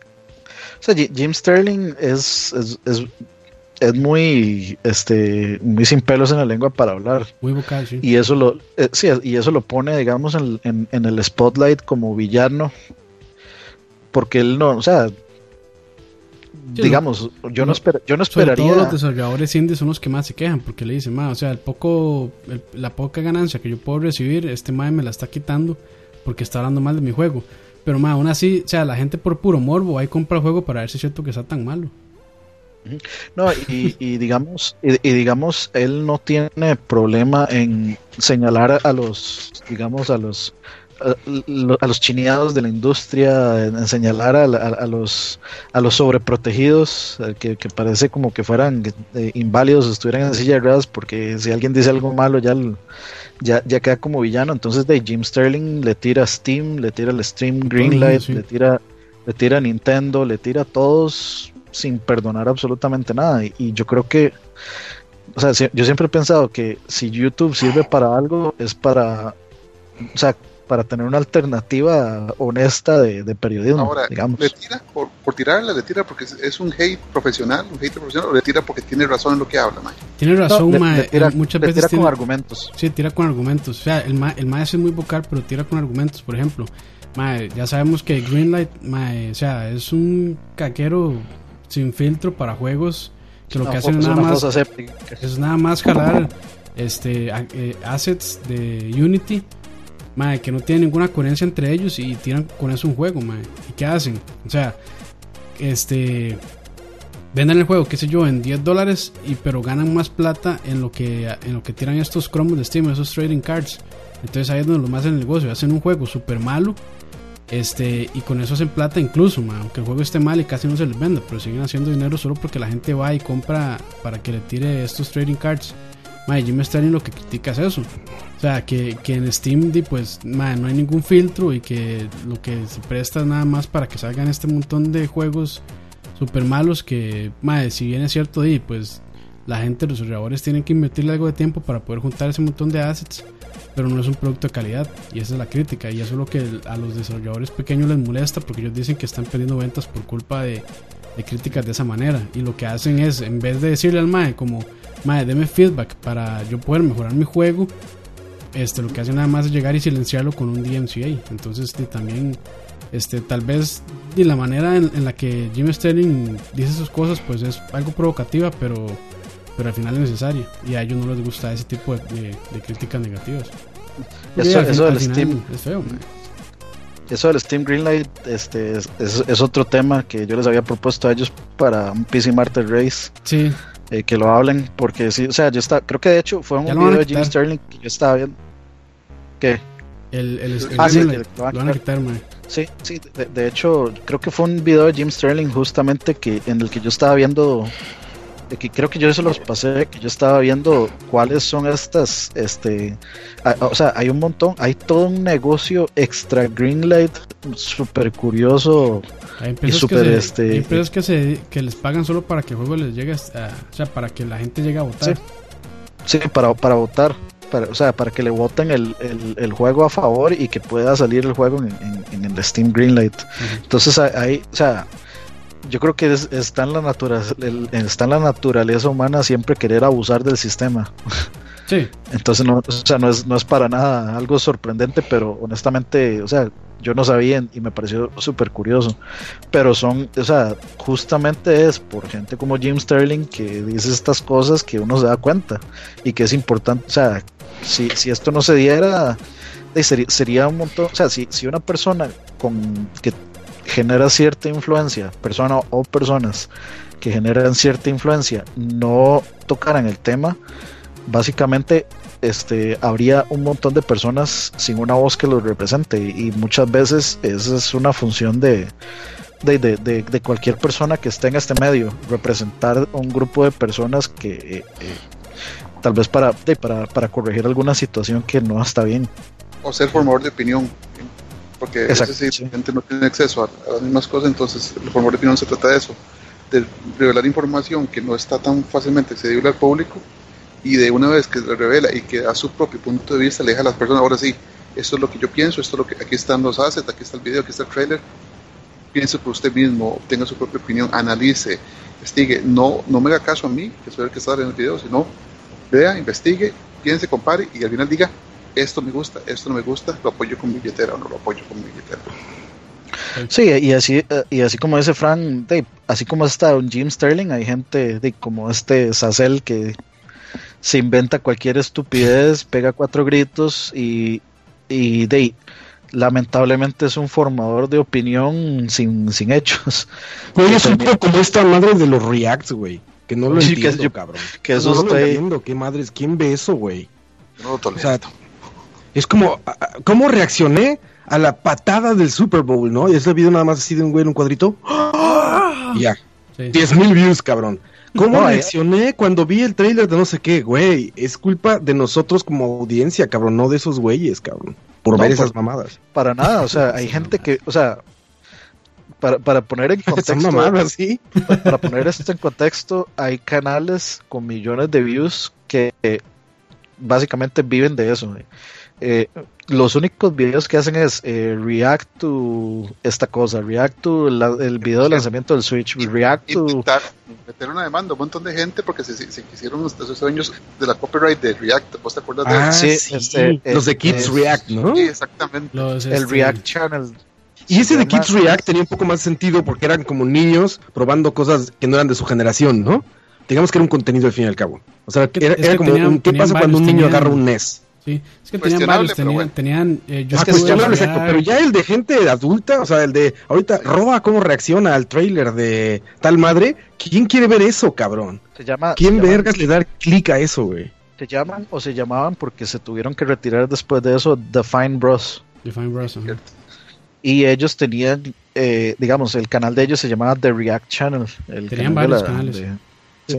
el, principal, digamos. Reacts, ajá. Sí.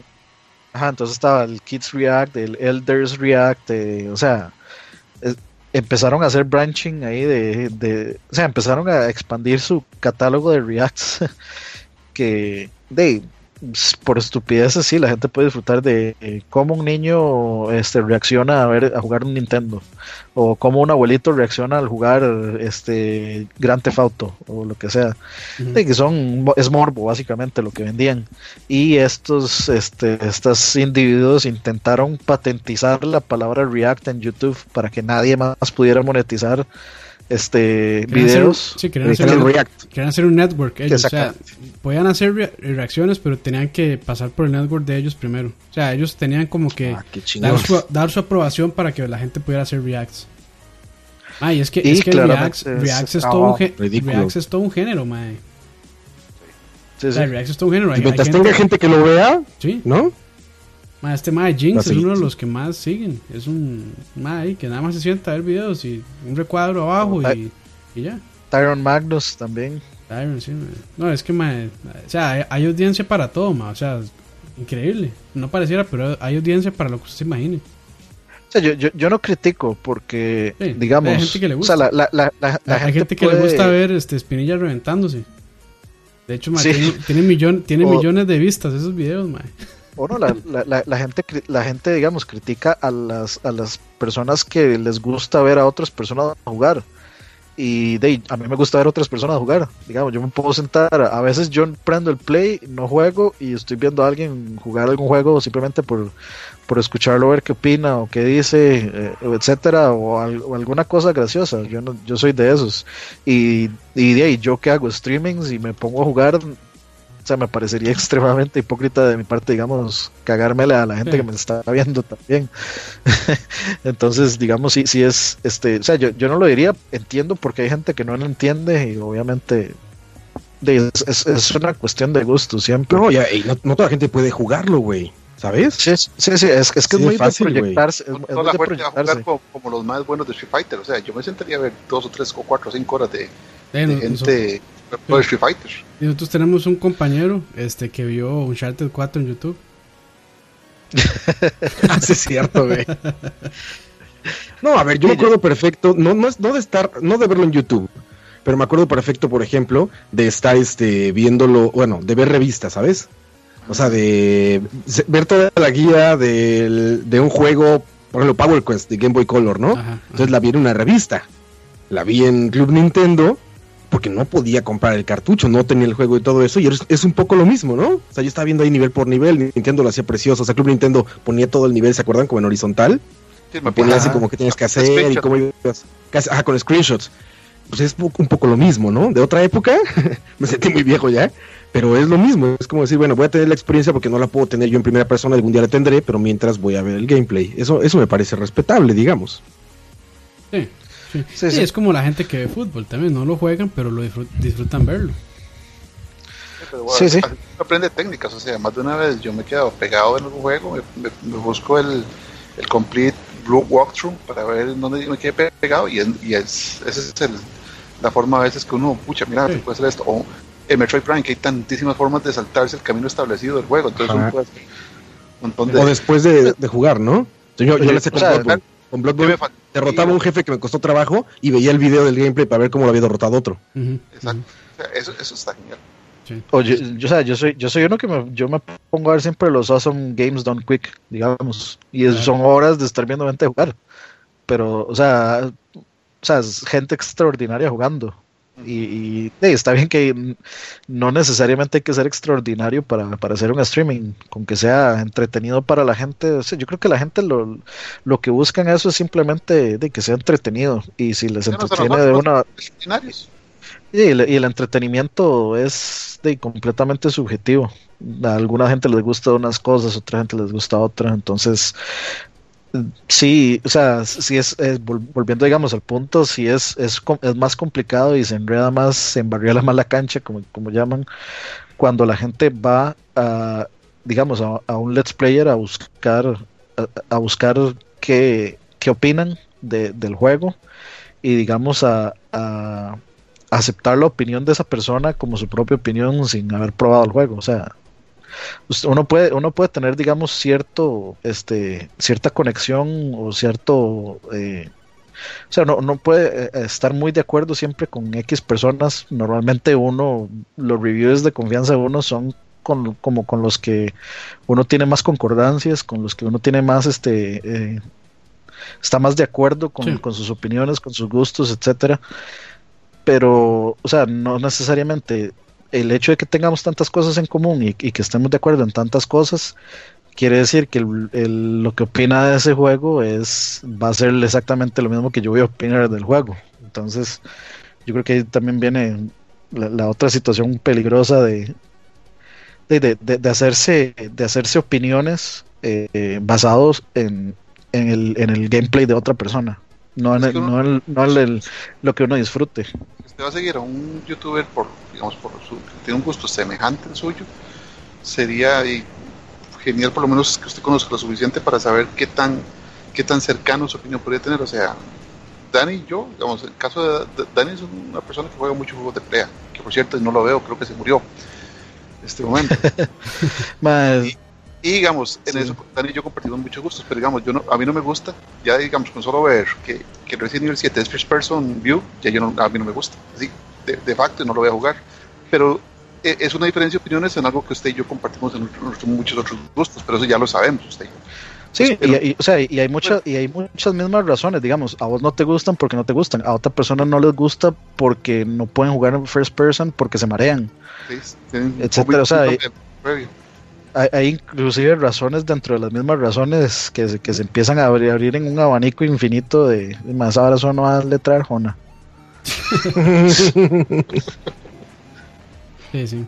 me esperé, me esperé. Creo, creo que nos desviamos un, un, poco el tema. Yo creo que ya, este, como para ir cerrando también un tema que, bueno, se me viene a la casa también es ahora como el montón de hype que a veces los medios le están metiendo a ciertos videojuegos. Un ejemplo muy bueno, creo que es No Man's Sky.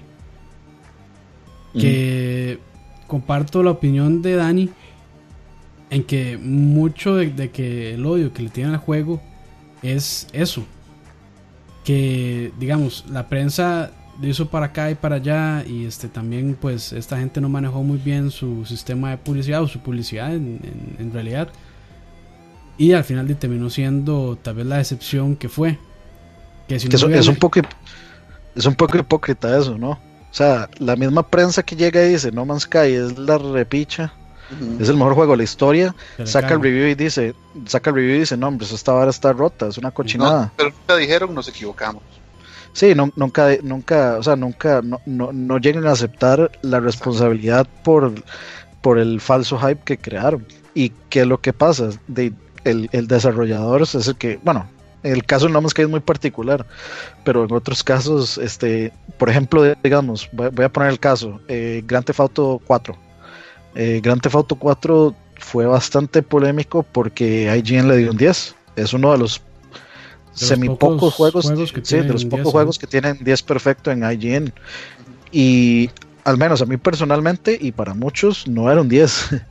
Era, estaba bastante lejos de. No, no bastante lejos, pero era un juego, no era. No, estaba cerca del hype que crearon alrededor de él. Sin embargo, este. O sea, nadie, nadie se hizo responsable de eso en el caso de No Man's Sky, este, es, o sea, y en muchos casos en realidad es que llegan y dicen eh, los previews, ah, no, este juego es una maravilla, es increíble, o sea, digamos, eh, por poner otro ejemplo, que todo el mundo está haciendo previews de Horizon, todo el mundo dice, ah, no, está increíble, está muy interesante, el mundo es muy, muy, muy, bonito, muy, muy complejo, este, se hace muchas y muchas cosas, gráficamente es increíble, sacan el review y por poner un ejemplo, este, saca un, un 6, un 7, entonces, ¿de dónde está ese? ¿Dónde está, digamos, la, la, eh, la, convalecencia entre lo que dijeron antes como preview y lo que están diciendo ahora? Ustedes pueden decir de sí, de, de, jugar un ratito a jugarlo completo hay mucha diferencia, correcto, pero entonces, mm, o sea, hay que ser un poco más medido con, con las palabras que se están usando. Claro. Pero sí, ma, eso, eso, ya es una costumbre. Y de hecho, ma, es un comentario que por ahí oí también, que la misma... O sea, que los periodistas tienen una posición... Bueno, los periodistas de videojuegos tienen una posición complicada. Porque este, se alimentan de, también de los, de los mismos videojuegos. Entonces que a veces, o sea, hacer críticas tan malas que a veces les afecta porque van a, van a estar contribuyendo a que la industria también se venga abajo y por lo tanto que ellos se queden sin trabajo. No sé qué tan cierto puede ser, pero si no se pone a pensarlo, podría pasar también. Pero volviendo a lo de No Man's Sky, sí, este, me parece que se le, se le dio una cobertura más amplia tal vez de lo que se merecía. Porque sí, o sea, mucha gente quedó sorprendida con cuando lo anunciaron en el E3, no recuerdo qué año. Ganó el mejor juego el E3 de ese año y que no sé qué, y que no sé 2014 creo que fue. Sí, ya desde ahí, o sea, ya empezó todo este montón de hype y de ahí, yo creo que Sony y en parte también Hello Games se aprovecharon un poco de eso. Porque, ma, yo creo que, no sé si, yo creo que fue el juego más perdonado de Steam hasta la fecha y uno de los más jugados en el día de salida. Ya ahorita. Pero fíjate que al revés también se aprovecharon, porque por ejemplo, pues mucha de la, de la, del más media, bueno, no de más media más bien, mucho de la media de videojuegos, de, los medios más bien, este, pues ya salió a decir, está horrible, no sé qué, y rantear y demás, ¿no? Pero también hubo medios de estos que saben que llevar la contraria les va a dejar algo positivo y también se dieron a decir, no, a mí sí me gustó, la verdad es que sí está bueno, la verdad es que se disfruta cuando la verdad es que pues, todos sabemos que no es cierto, ¿no? Entonces, es como una es como es como simplemente seguir eh, con esta modita de, de, los likes, de los views, ¿no? Donde esa es la moneda de valor. donde no importa tu opinión. llevar la contraria. El más importante, mira, eso es muy fácil. El más importante, el güey, el mejor medio es el que tiene más views o más likes. La mejor opinión es la que más likes. Digo, lo aplica la gente todos los días, ¿no? La mejor fotografía es la que tuvo más likes. Y la gente dice, no, hombre, es que, mira, es más, me da risa. Luego, luego hasta nosotros caemos en eso, ¿no? Cuando alguien nos cuenta así de, todos los amigos. No, no, no, puso una foto y hasta logró 100 likes. O sea, ya, ya, es, ya es un valor como, como estúpido, como sin sentido, ¿sabes? Ya no hay una valoración real.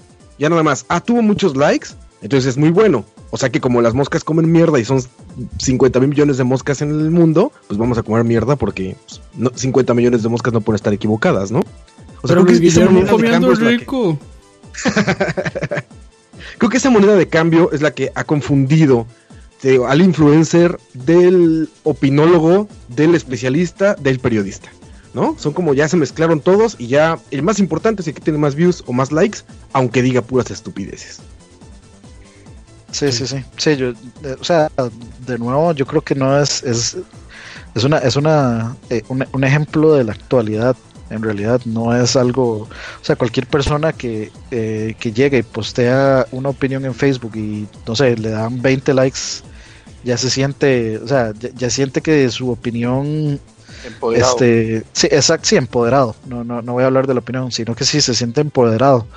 que de hecho yo eh, bromeando le puse a Moiso, puse una noticia ahí en el, en el perfil del MAE que es que como 200 personas este, este, estaban entrando a la carrera de, politología.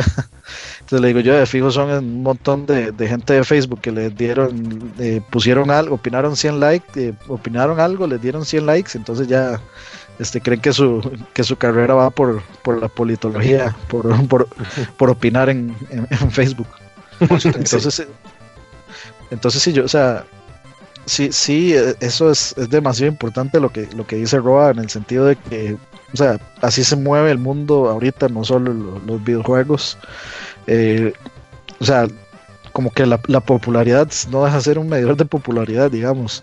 La popularidad está basada en los likes y, para los medios la popularidad está basada no solo en los likes, sino en los, en los clics, no en el contenido. El, contenido es irrelevante si eso les genera visitas. O sea, les importa poner cualquier estupidez si eso va a generar que, tanto los, los, que están en pro contra los que están en contra van a ir a darle clic y van a ir a comentar. Aunque sea que les vaya a comentar, ustedes sí son unos idiotas, o ustedes son unos imbéciles. Sí, sí, exacto. Ya ganaron, ganaron la batalla en el momento que usted les fue a poner eso. O sea, no cuentan. Sí, pues esto es lo que siempre decimos ser de hoy, ¿no?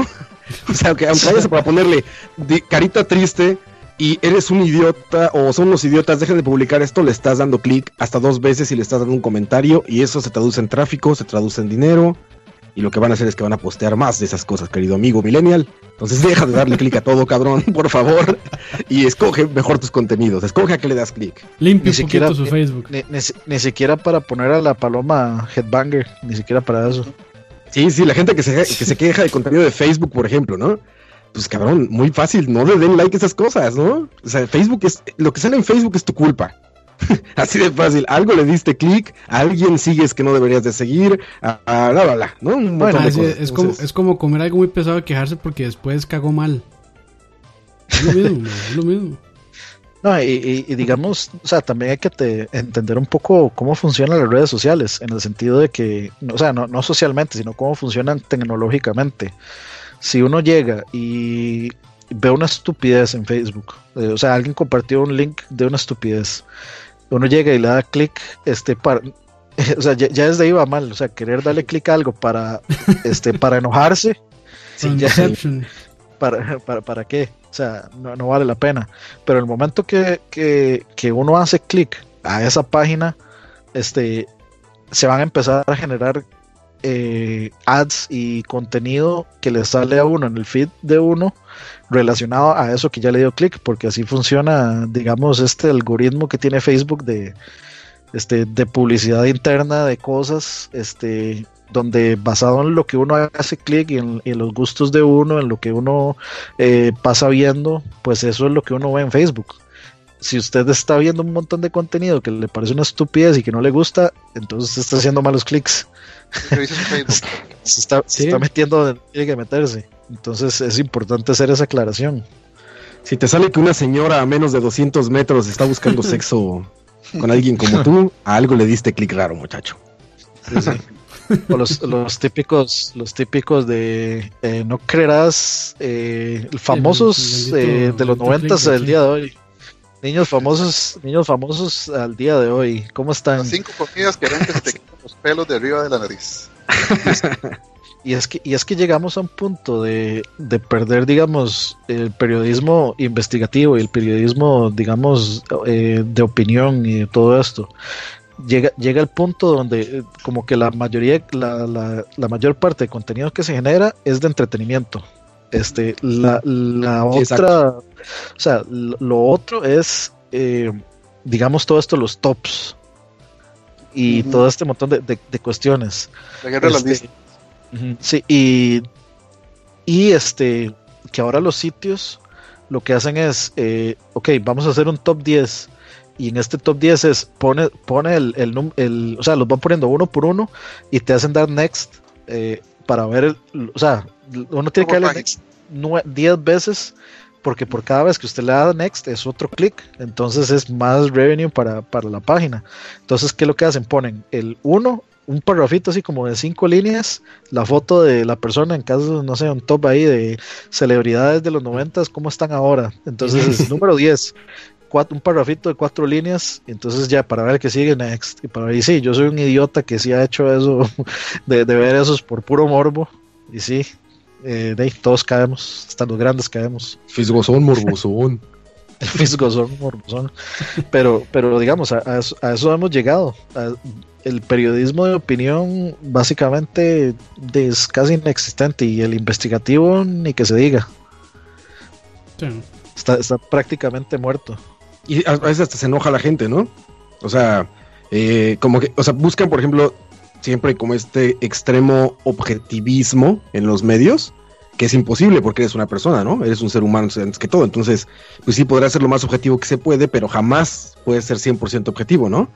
Y este, entonces siempre más bien creo que ahora se favorece el seguir medios que dicen lo que quieres que, digan, ¿no? Yo sigo a tal porque es fanboy de lo que me gusta. Entonces, ese es un buen medio, porque es hater de lo que no me gusta y es fanboy de lo que sí me gusta. Y como que no puedes tolerar o no aprendiste a tolerar que te pueden gustar unas cosas y otras no, ¿no? Exacto. Como los tienen un Facebook si no toleran las opiniones contrarias? O sea, no, Exacto, exacto. Se trata de eso la vida, básicamente, ¿no? Y periodismo, si tú eres realmente un consumidor de, de media, ¿no? Deberías de ser como muy abierto en eso, en ver el otro lado de, de, la moneda, ¿no? Ver el medio que no soportas, en el que, en el que puedes creer, pero que no soportas, que no crees en sus opiniones. Bueno, no, no, no te gustan sus opiniones, y también los que sí. Y es que, es que la gente que piensa como uno no aprende nada en la vida. Y es que eso es tan curioso, man, porque, digamos, la, la actualidad es algo de siempre, pero en la actualidad estamos en, en un mundo donde Trump es presidente, donde hay una, mitad del planeta este, que está recibiendo información de X personas que, que, están haciendo argumentos contra Trump, sean válidos o sean estúpidos, y la otra mitad están de acuerdo con Trump, este, porque otros medios les dicen que lo que está diciendo está bien. Y, así es como se está manejando todo, o sea, no, no, no aplica solo para el, para el, este, digamos, para la, actualidad mundial, aplica también para el, para el periodismo de, de, cosas tan insignificantes, digamos, para el, el girar del, del, mundo como son los videojuegos. Sí, sí, claro. A mí, por el, el, periodismo que más consumo es el de opinión, ¿no? Es lo que más me gusta, porque, por ejemplo, para ver las cosas tal cual como son, pues ahorita hay 50 millones de medios que nada más le dan copy, paste y lo publican, ¿no? Entonces sale el nuevo trailer de un videojuego y sé que va a haber 50 páginas en mi zona nada más que van a publicar ese trailer. Entonces ya, ¿para qué voy a buscar el trailer si ya lo vi en una, no? No me interesa eso. Pero sí me interesa la gente que confío y que opina de eso, ¿no? Ese es el periodismo que busco, digamos. Esa es la parte que, que, me interesa, ya sea de youtubers, de canal, de páginas de Facebook, de Twitter, de todo esto, ¿no? No me interesa los que ponen, ah, vieron el nuevo comercial de Super Bowl, aquí se los dejo. No, ahí está en YouTube, ya lo tienen mil páginas, ¿no? No me interesa que me lo muestres tú, me interesan los medios que forman a gente que opina de esas cosas y que dice, este, ok, voy a opinar, voy a hablar de esto. Eh, por ahí está Michael, obviamente, nuestro querido Michael Quesada, eh, diciendo que si hablamos de lo de las filtraciones de juegos, que se conecte. Después, ¿En cuánto, cuántos, cuántos suscriptores te ves? mañana amanece con 50 mil ya. No, no, este, hablando de las filtraciones de juegos, de especificaciones, yo creo que eso de las filtraciones no, o sea, no, es una problemática en sí del, del, del, pero, si ya, pero si ya muchas revistas se apuntan a eh, estarlo publicando. Sí, o sea, hay, o sea, digamos con filtraciones, yo me refiero, o sea, plantándonos, digamos, en el supuesto de que, eh, por ejemplo, de Couch, de mentiras que uno no va a publicar una filtración. O sea, es, es necesario, eh, digamos, revelar la actualidad. Ahora, eh, con esto de las filtraciones sí hay un, hay un problema, digamos, cuando, cuando se hacen pasar especulaciones como facts, este, cuando se, eh, o sea, cuando se están filtrando cosas, este, con una, con una agenda, con, un pensamiento de, de, por medio, como filtrar, o sea, poner solo filtraciones de cosas negativas de algo, este, o sea, tratar como de manipular la opinión eh, filtrando o, mostrando solo ciertas cosas, pero digamos, esto de las filtraciones de el espionaje industrial no, no hay forma de tenerlo, yo creo. Este, y, un ¿ah? caso para dar un caso así, bien, bien, específico y bien cercanito, vea el caso de Nintendo. Vea el caso que hace un año cuando salió el Switch falso, el que era muy bonito, el que se veía ovaladito. Era, el, que era un 3D render. Fake.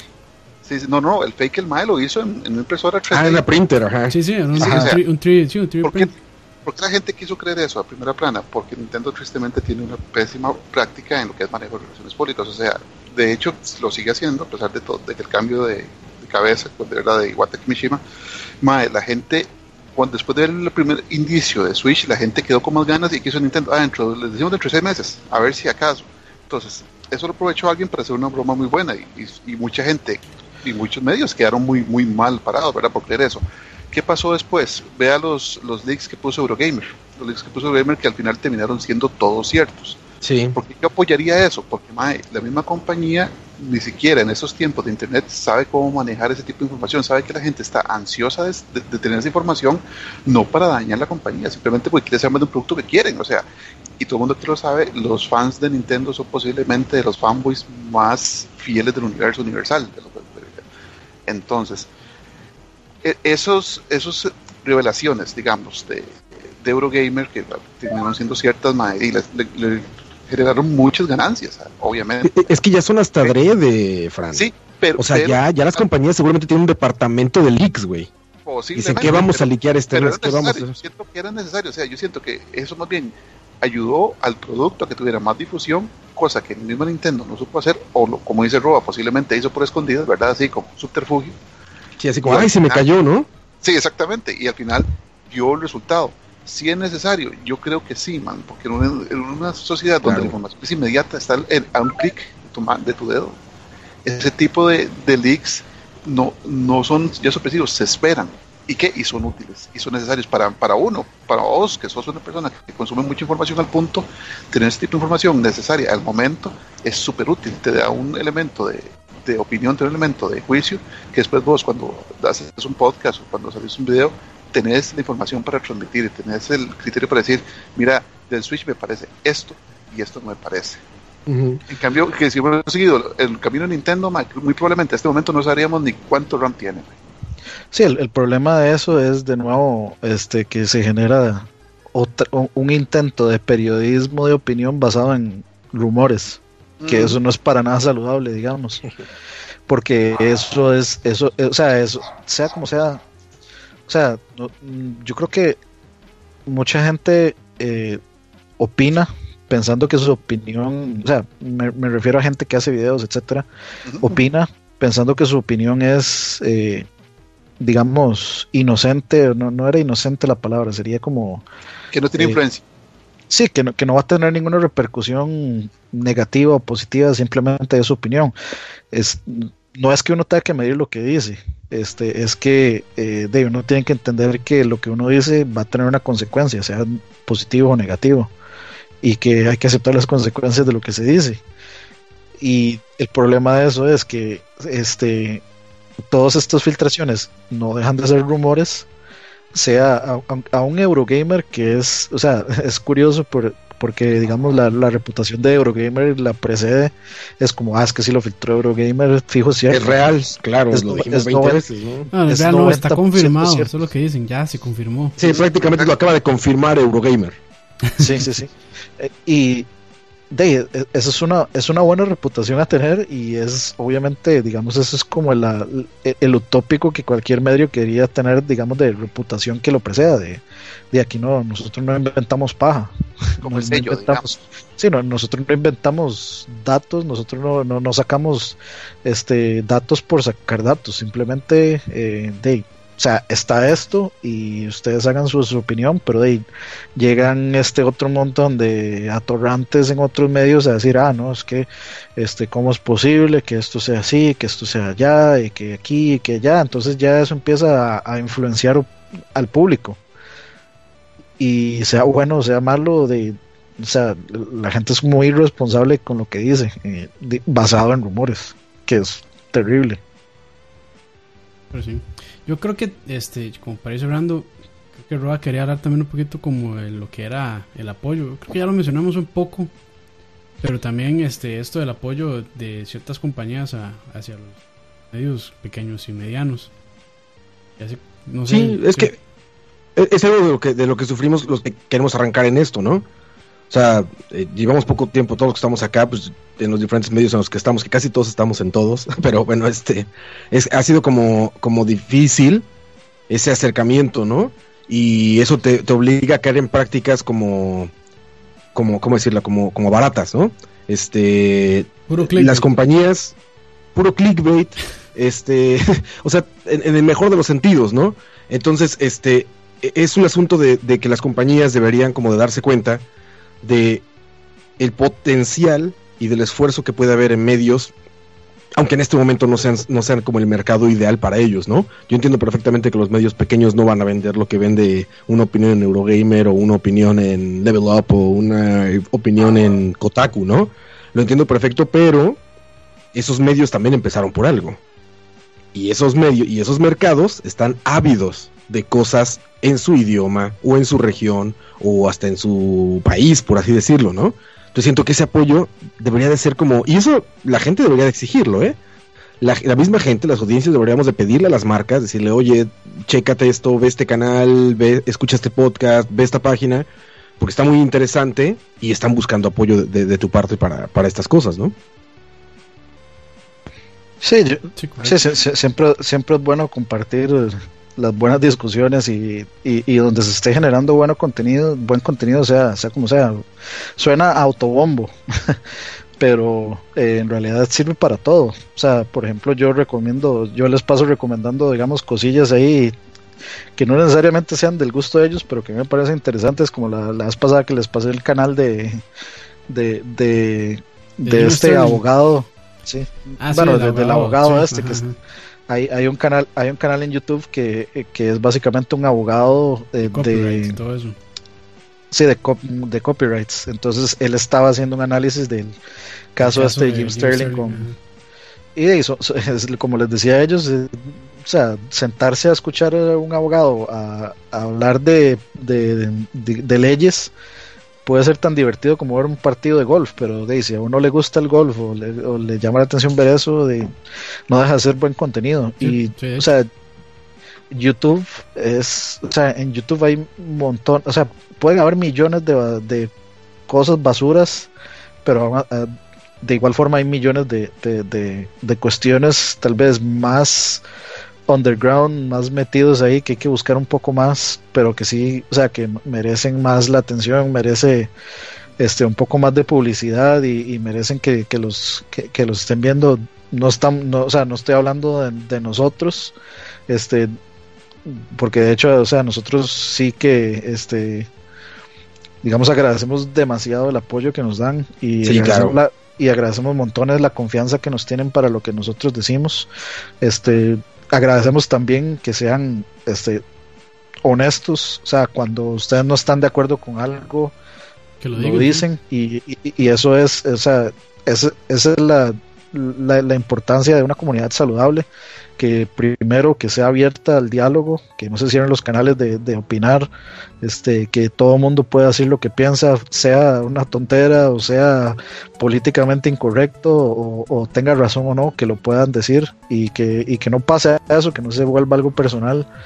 Y, y digamos, o sea, lo, lo, que me parece chido de la comunidad que, de que estamos logrando y que hemos logrado con ustedes es eso, que este, que, siempre hay un canal abierto, que siempre se puede decir lo que se piensa, que podemos debatir y que podemos discutir. Nosotros pasamos peleándonos todo el tiempo en el chat, pero, pero eso nunca, nunca, nunca afecta el respeto que nos tenemos entre nosotros, este, de, como, gente eh, amante de los videojuegos y que les gusta, que, les gusta estar hablando de eso. Y aprendemos un montón de uno del, otro, de los otros. Sí, exacto. De todos, un montón, no, no, no, no, no, no. Que, tengan la seguridad que en cualquiera de los medios que ven de parte nuestra no van a encontrar como cosas, eh, ¿cómo decirlo? Como de censura, ni cosas de, pagadas que no sean Coca-Cola, por supuesto, el mejor de los refrescos, Coca-Cola. verde. que no sean cosas. No, en serio, hacemos un esfuerzo por, por ser. A mí, me encanta siempre presumir que en BCP, o sea, la gente que busqué, la gente que son parte de todo esto, todos tienen opiniones diferentes. Nadie dice lo que alguien le dijo que dijera, ¿no? Pero por eso son los agarrones que pasan en BCP. Ah, sí, claro, pues, pues como siempre. la más parcial es la de Fran, que miren, hasta ni, ni, pestañea, como decían ahí. serio, serio. Esa es una opinión parcial. Pero no, de verdad, eso es, eso, eso es lo más sabroso para mí siempre. El, el debatir y el discutir de puntos de vista diferentes. Que alguien pueda decir, a mí me encantó, yo lo odié, me parece, me parece mal. Eso enriquece mucho. No que veas sitios en los que nada más es una persona diciendo lo que él piensa o un grupito de personas con un sus fan. ¿Y eso es qué? Sí, exactamente. Roy y sus roitas y todos diciendo lo mismo que Roa, o Michael es Mike Kittles, o Dani sus danencitos, ¿no? No, pues ven las opiniones de todos, ¿no? De, ah, opiniones muy distintas. Yo cuando voy aquí sí Master Race le discuto a Michael. Y todos, todos, los, demás, todos los demás se enojan. luces, luces Master Race. luces. RGB Master Race. RGB Master Race. Pero, es, o sea, sí es importante eso. O sea, y, de hecho eso, eso es lo, lo, que me parece, siempre me ha parecido muy, o sea, muy, muy cool, muy chiva del, grupo de nosotros es eso, que ninguno de nosotros muy cool. tiene, o sea, ninguno, ninguno de nosotros quiere quedarle bien a nadie, ni siquiera entre nosotros mismos que somos amigos, que nos llevamos bien, etcétera dicen, si, si tenemos que jalarnos del pelo ahí en el chat, nos agarramos del pelo, nos ponemos ahí un onesie y nos tiramos a la piscina de barro a agarrarnos. Lucha libre. por favor. una piscina de chocolate. Aquí, nadie nos paga aquí, nadie. Nadie. Nadie, paga. por eso podemos decir lo que queramos. Nadie, nadie, nadie nos paga, nadie. Nadie, nada, nada. Nadie, nadie, ¿no? Aquí pueden, siempre escucharán opiniones objetivas donde no hay, donde no hay favoritismo para absolutamente nadie. Ay, ay. La pasamos muy bien. Este, yo creo que, bueno, ya para, para ir cerrando. oh, por Dios. Ahí, HTC, HTC. Ahí para, Nokia 60 ahí para ir cerrando, este, porque ya, este, ya vamos rayando las dos horas, creo. Este, primero, bueno, agradecerle a toda la gente que está en el chat ahí, este, estuvieron muy, muy activos con muy buenas preguntas. Eh, muy buenos eh, comentarios también por parte de la gente que estuvo ahí, entonces eh, agradecerles. Voy a leer aquí rápidamente quiénes andan por ahí los últimos cinco minutos. Antonio Deberían de rifar una entrada a ese chat, dice Pablo. Archenemy, Emperor, Juan Carlos, Julio Sandoval, Michael Quesada, Pablo Jesús González Ortega, Pablo Peñaranda, Pablo Solano, Roma 31CR, Samu 1985, que creo que por ahí también andaba Meli y andaba más gente, pero esos son los que estuvieron activos en los últimos 5 minutos, creo. Entonces, gracias por. por Meli, que ya va a ser parte del equipo de BCP, ¿eh? Ah, sí. Ya, ya spoileaste la Son las sorpresa. bro. las- No, no, no, bueno, es que no saben cómo, ¿verdad? No saben cómo, pero Bueno, ahí. Sí, sí, muy bien, estar. muy bien. Charnock también, que acaba de llegar por ahí. Este, pero sí, ¿no? Y agradecerles y de, ahí, de mi parte lo que siempre les digo, este, de ahí, hay ciertas costumbres que deberíamos, pues, este, Roshisur 7. vean, sí, se acaban de conectar. Dabla, Dablasit Cosechacón también, bueno, hay bastante gente ya comentando, que seguro no habían comentado en cierto rato, pero sí nos están acompañando porque son 63 que están ahorita viendo. Pero sí, este... No bajo de, no bajo de 60. No bajo de 60, muchas gracias, muchas gracias. Aquí sacando la tarea de BSP. Que no, no es que no hace nada. No, no, no, que no hagan nada, solo, solo que a veces nos dan espacio para. solo que no hace nada. es el nuevo lag. sí, sí. BSP es el El nuevo. lag. lag. BSP Ah, bueno. es el new lag. Apro- aprovechando por ahí, este, acuérdense que va a haber el torneo de Overwatch, creo que es este fin de semana, me El parece, sábado a las 4, Eh, creo.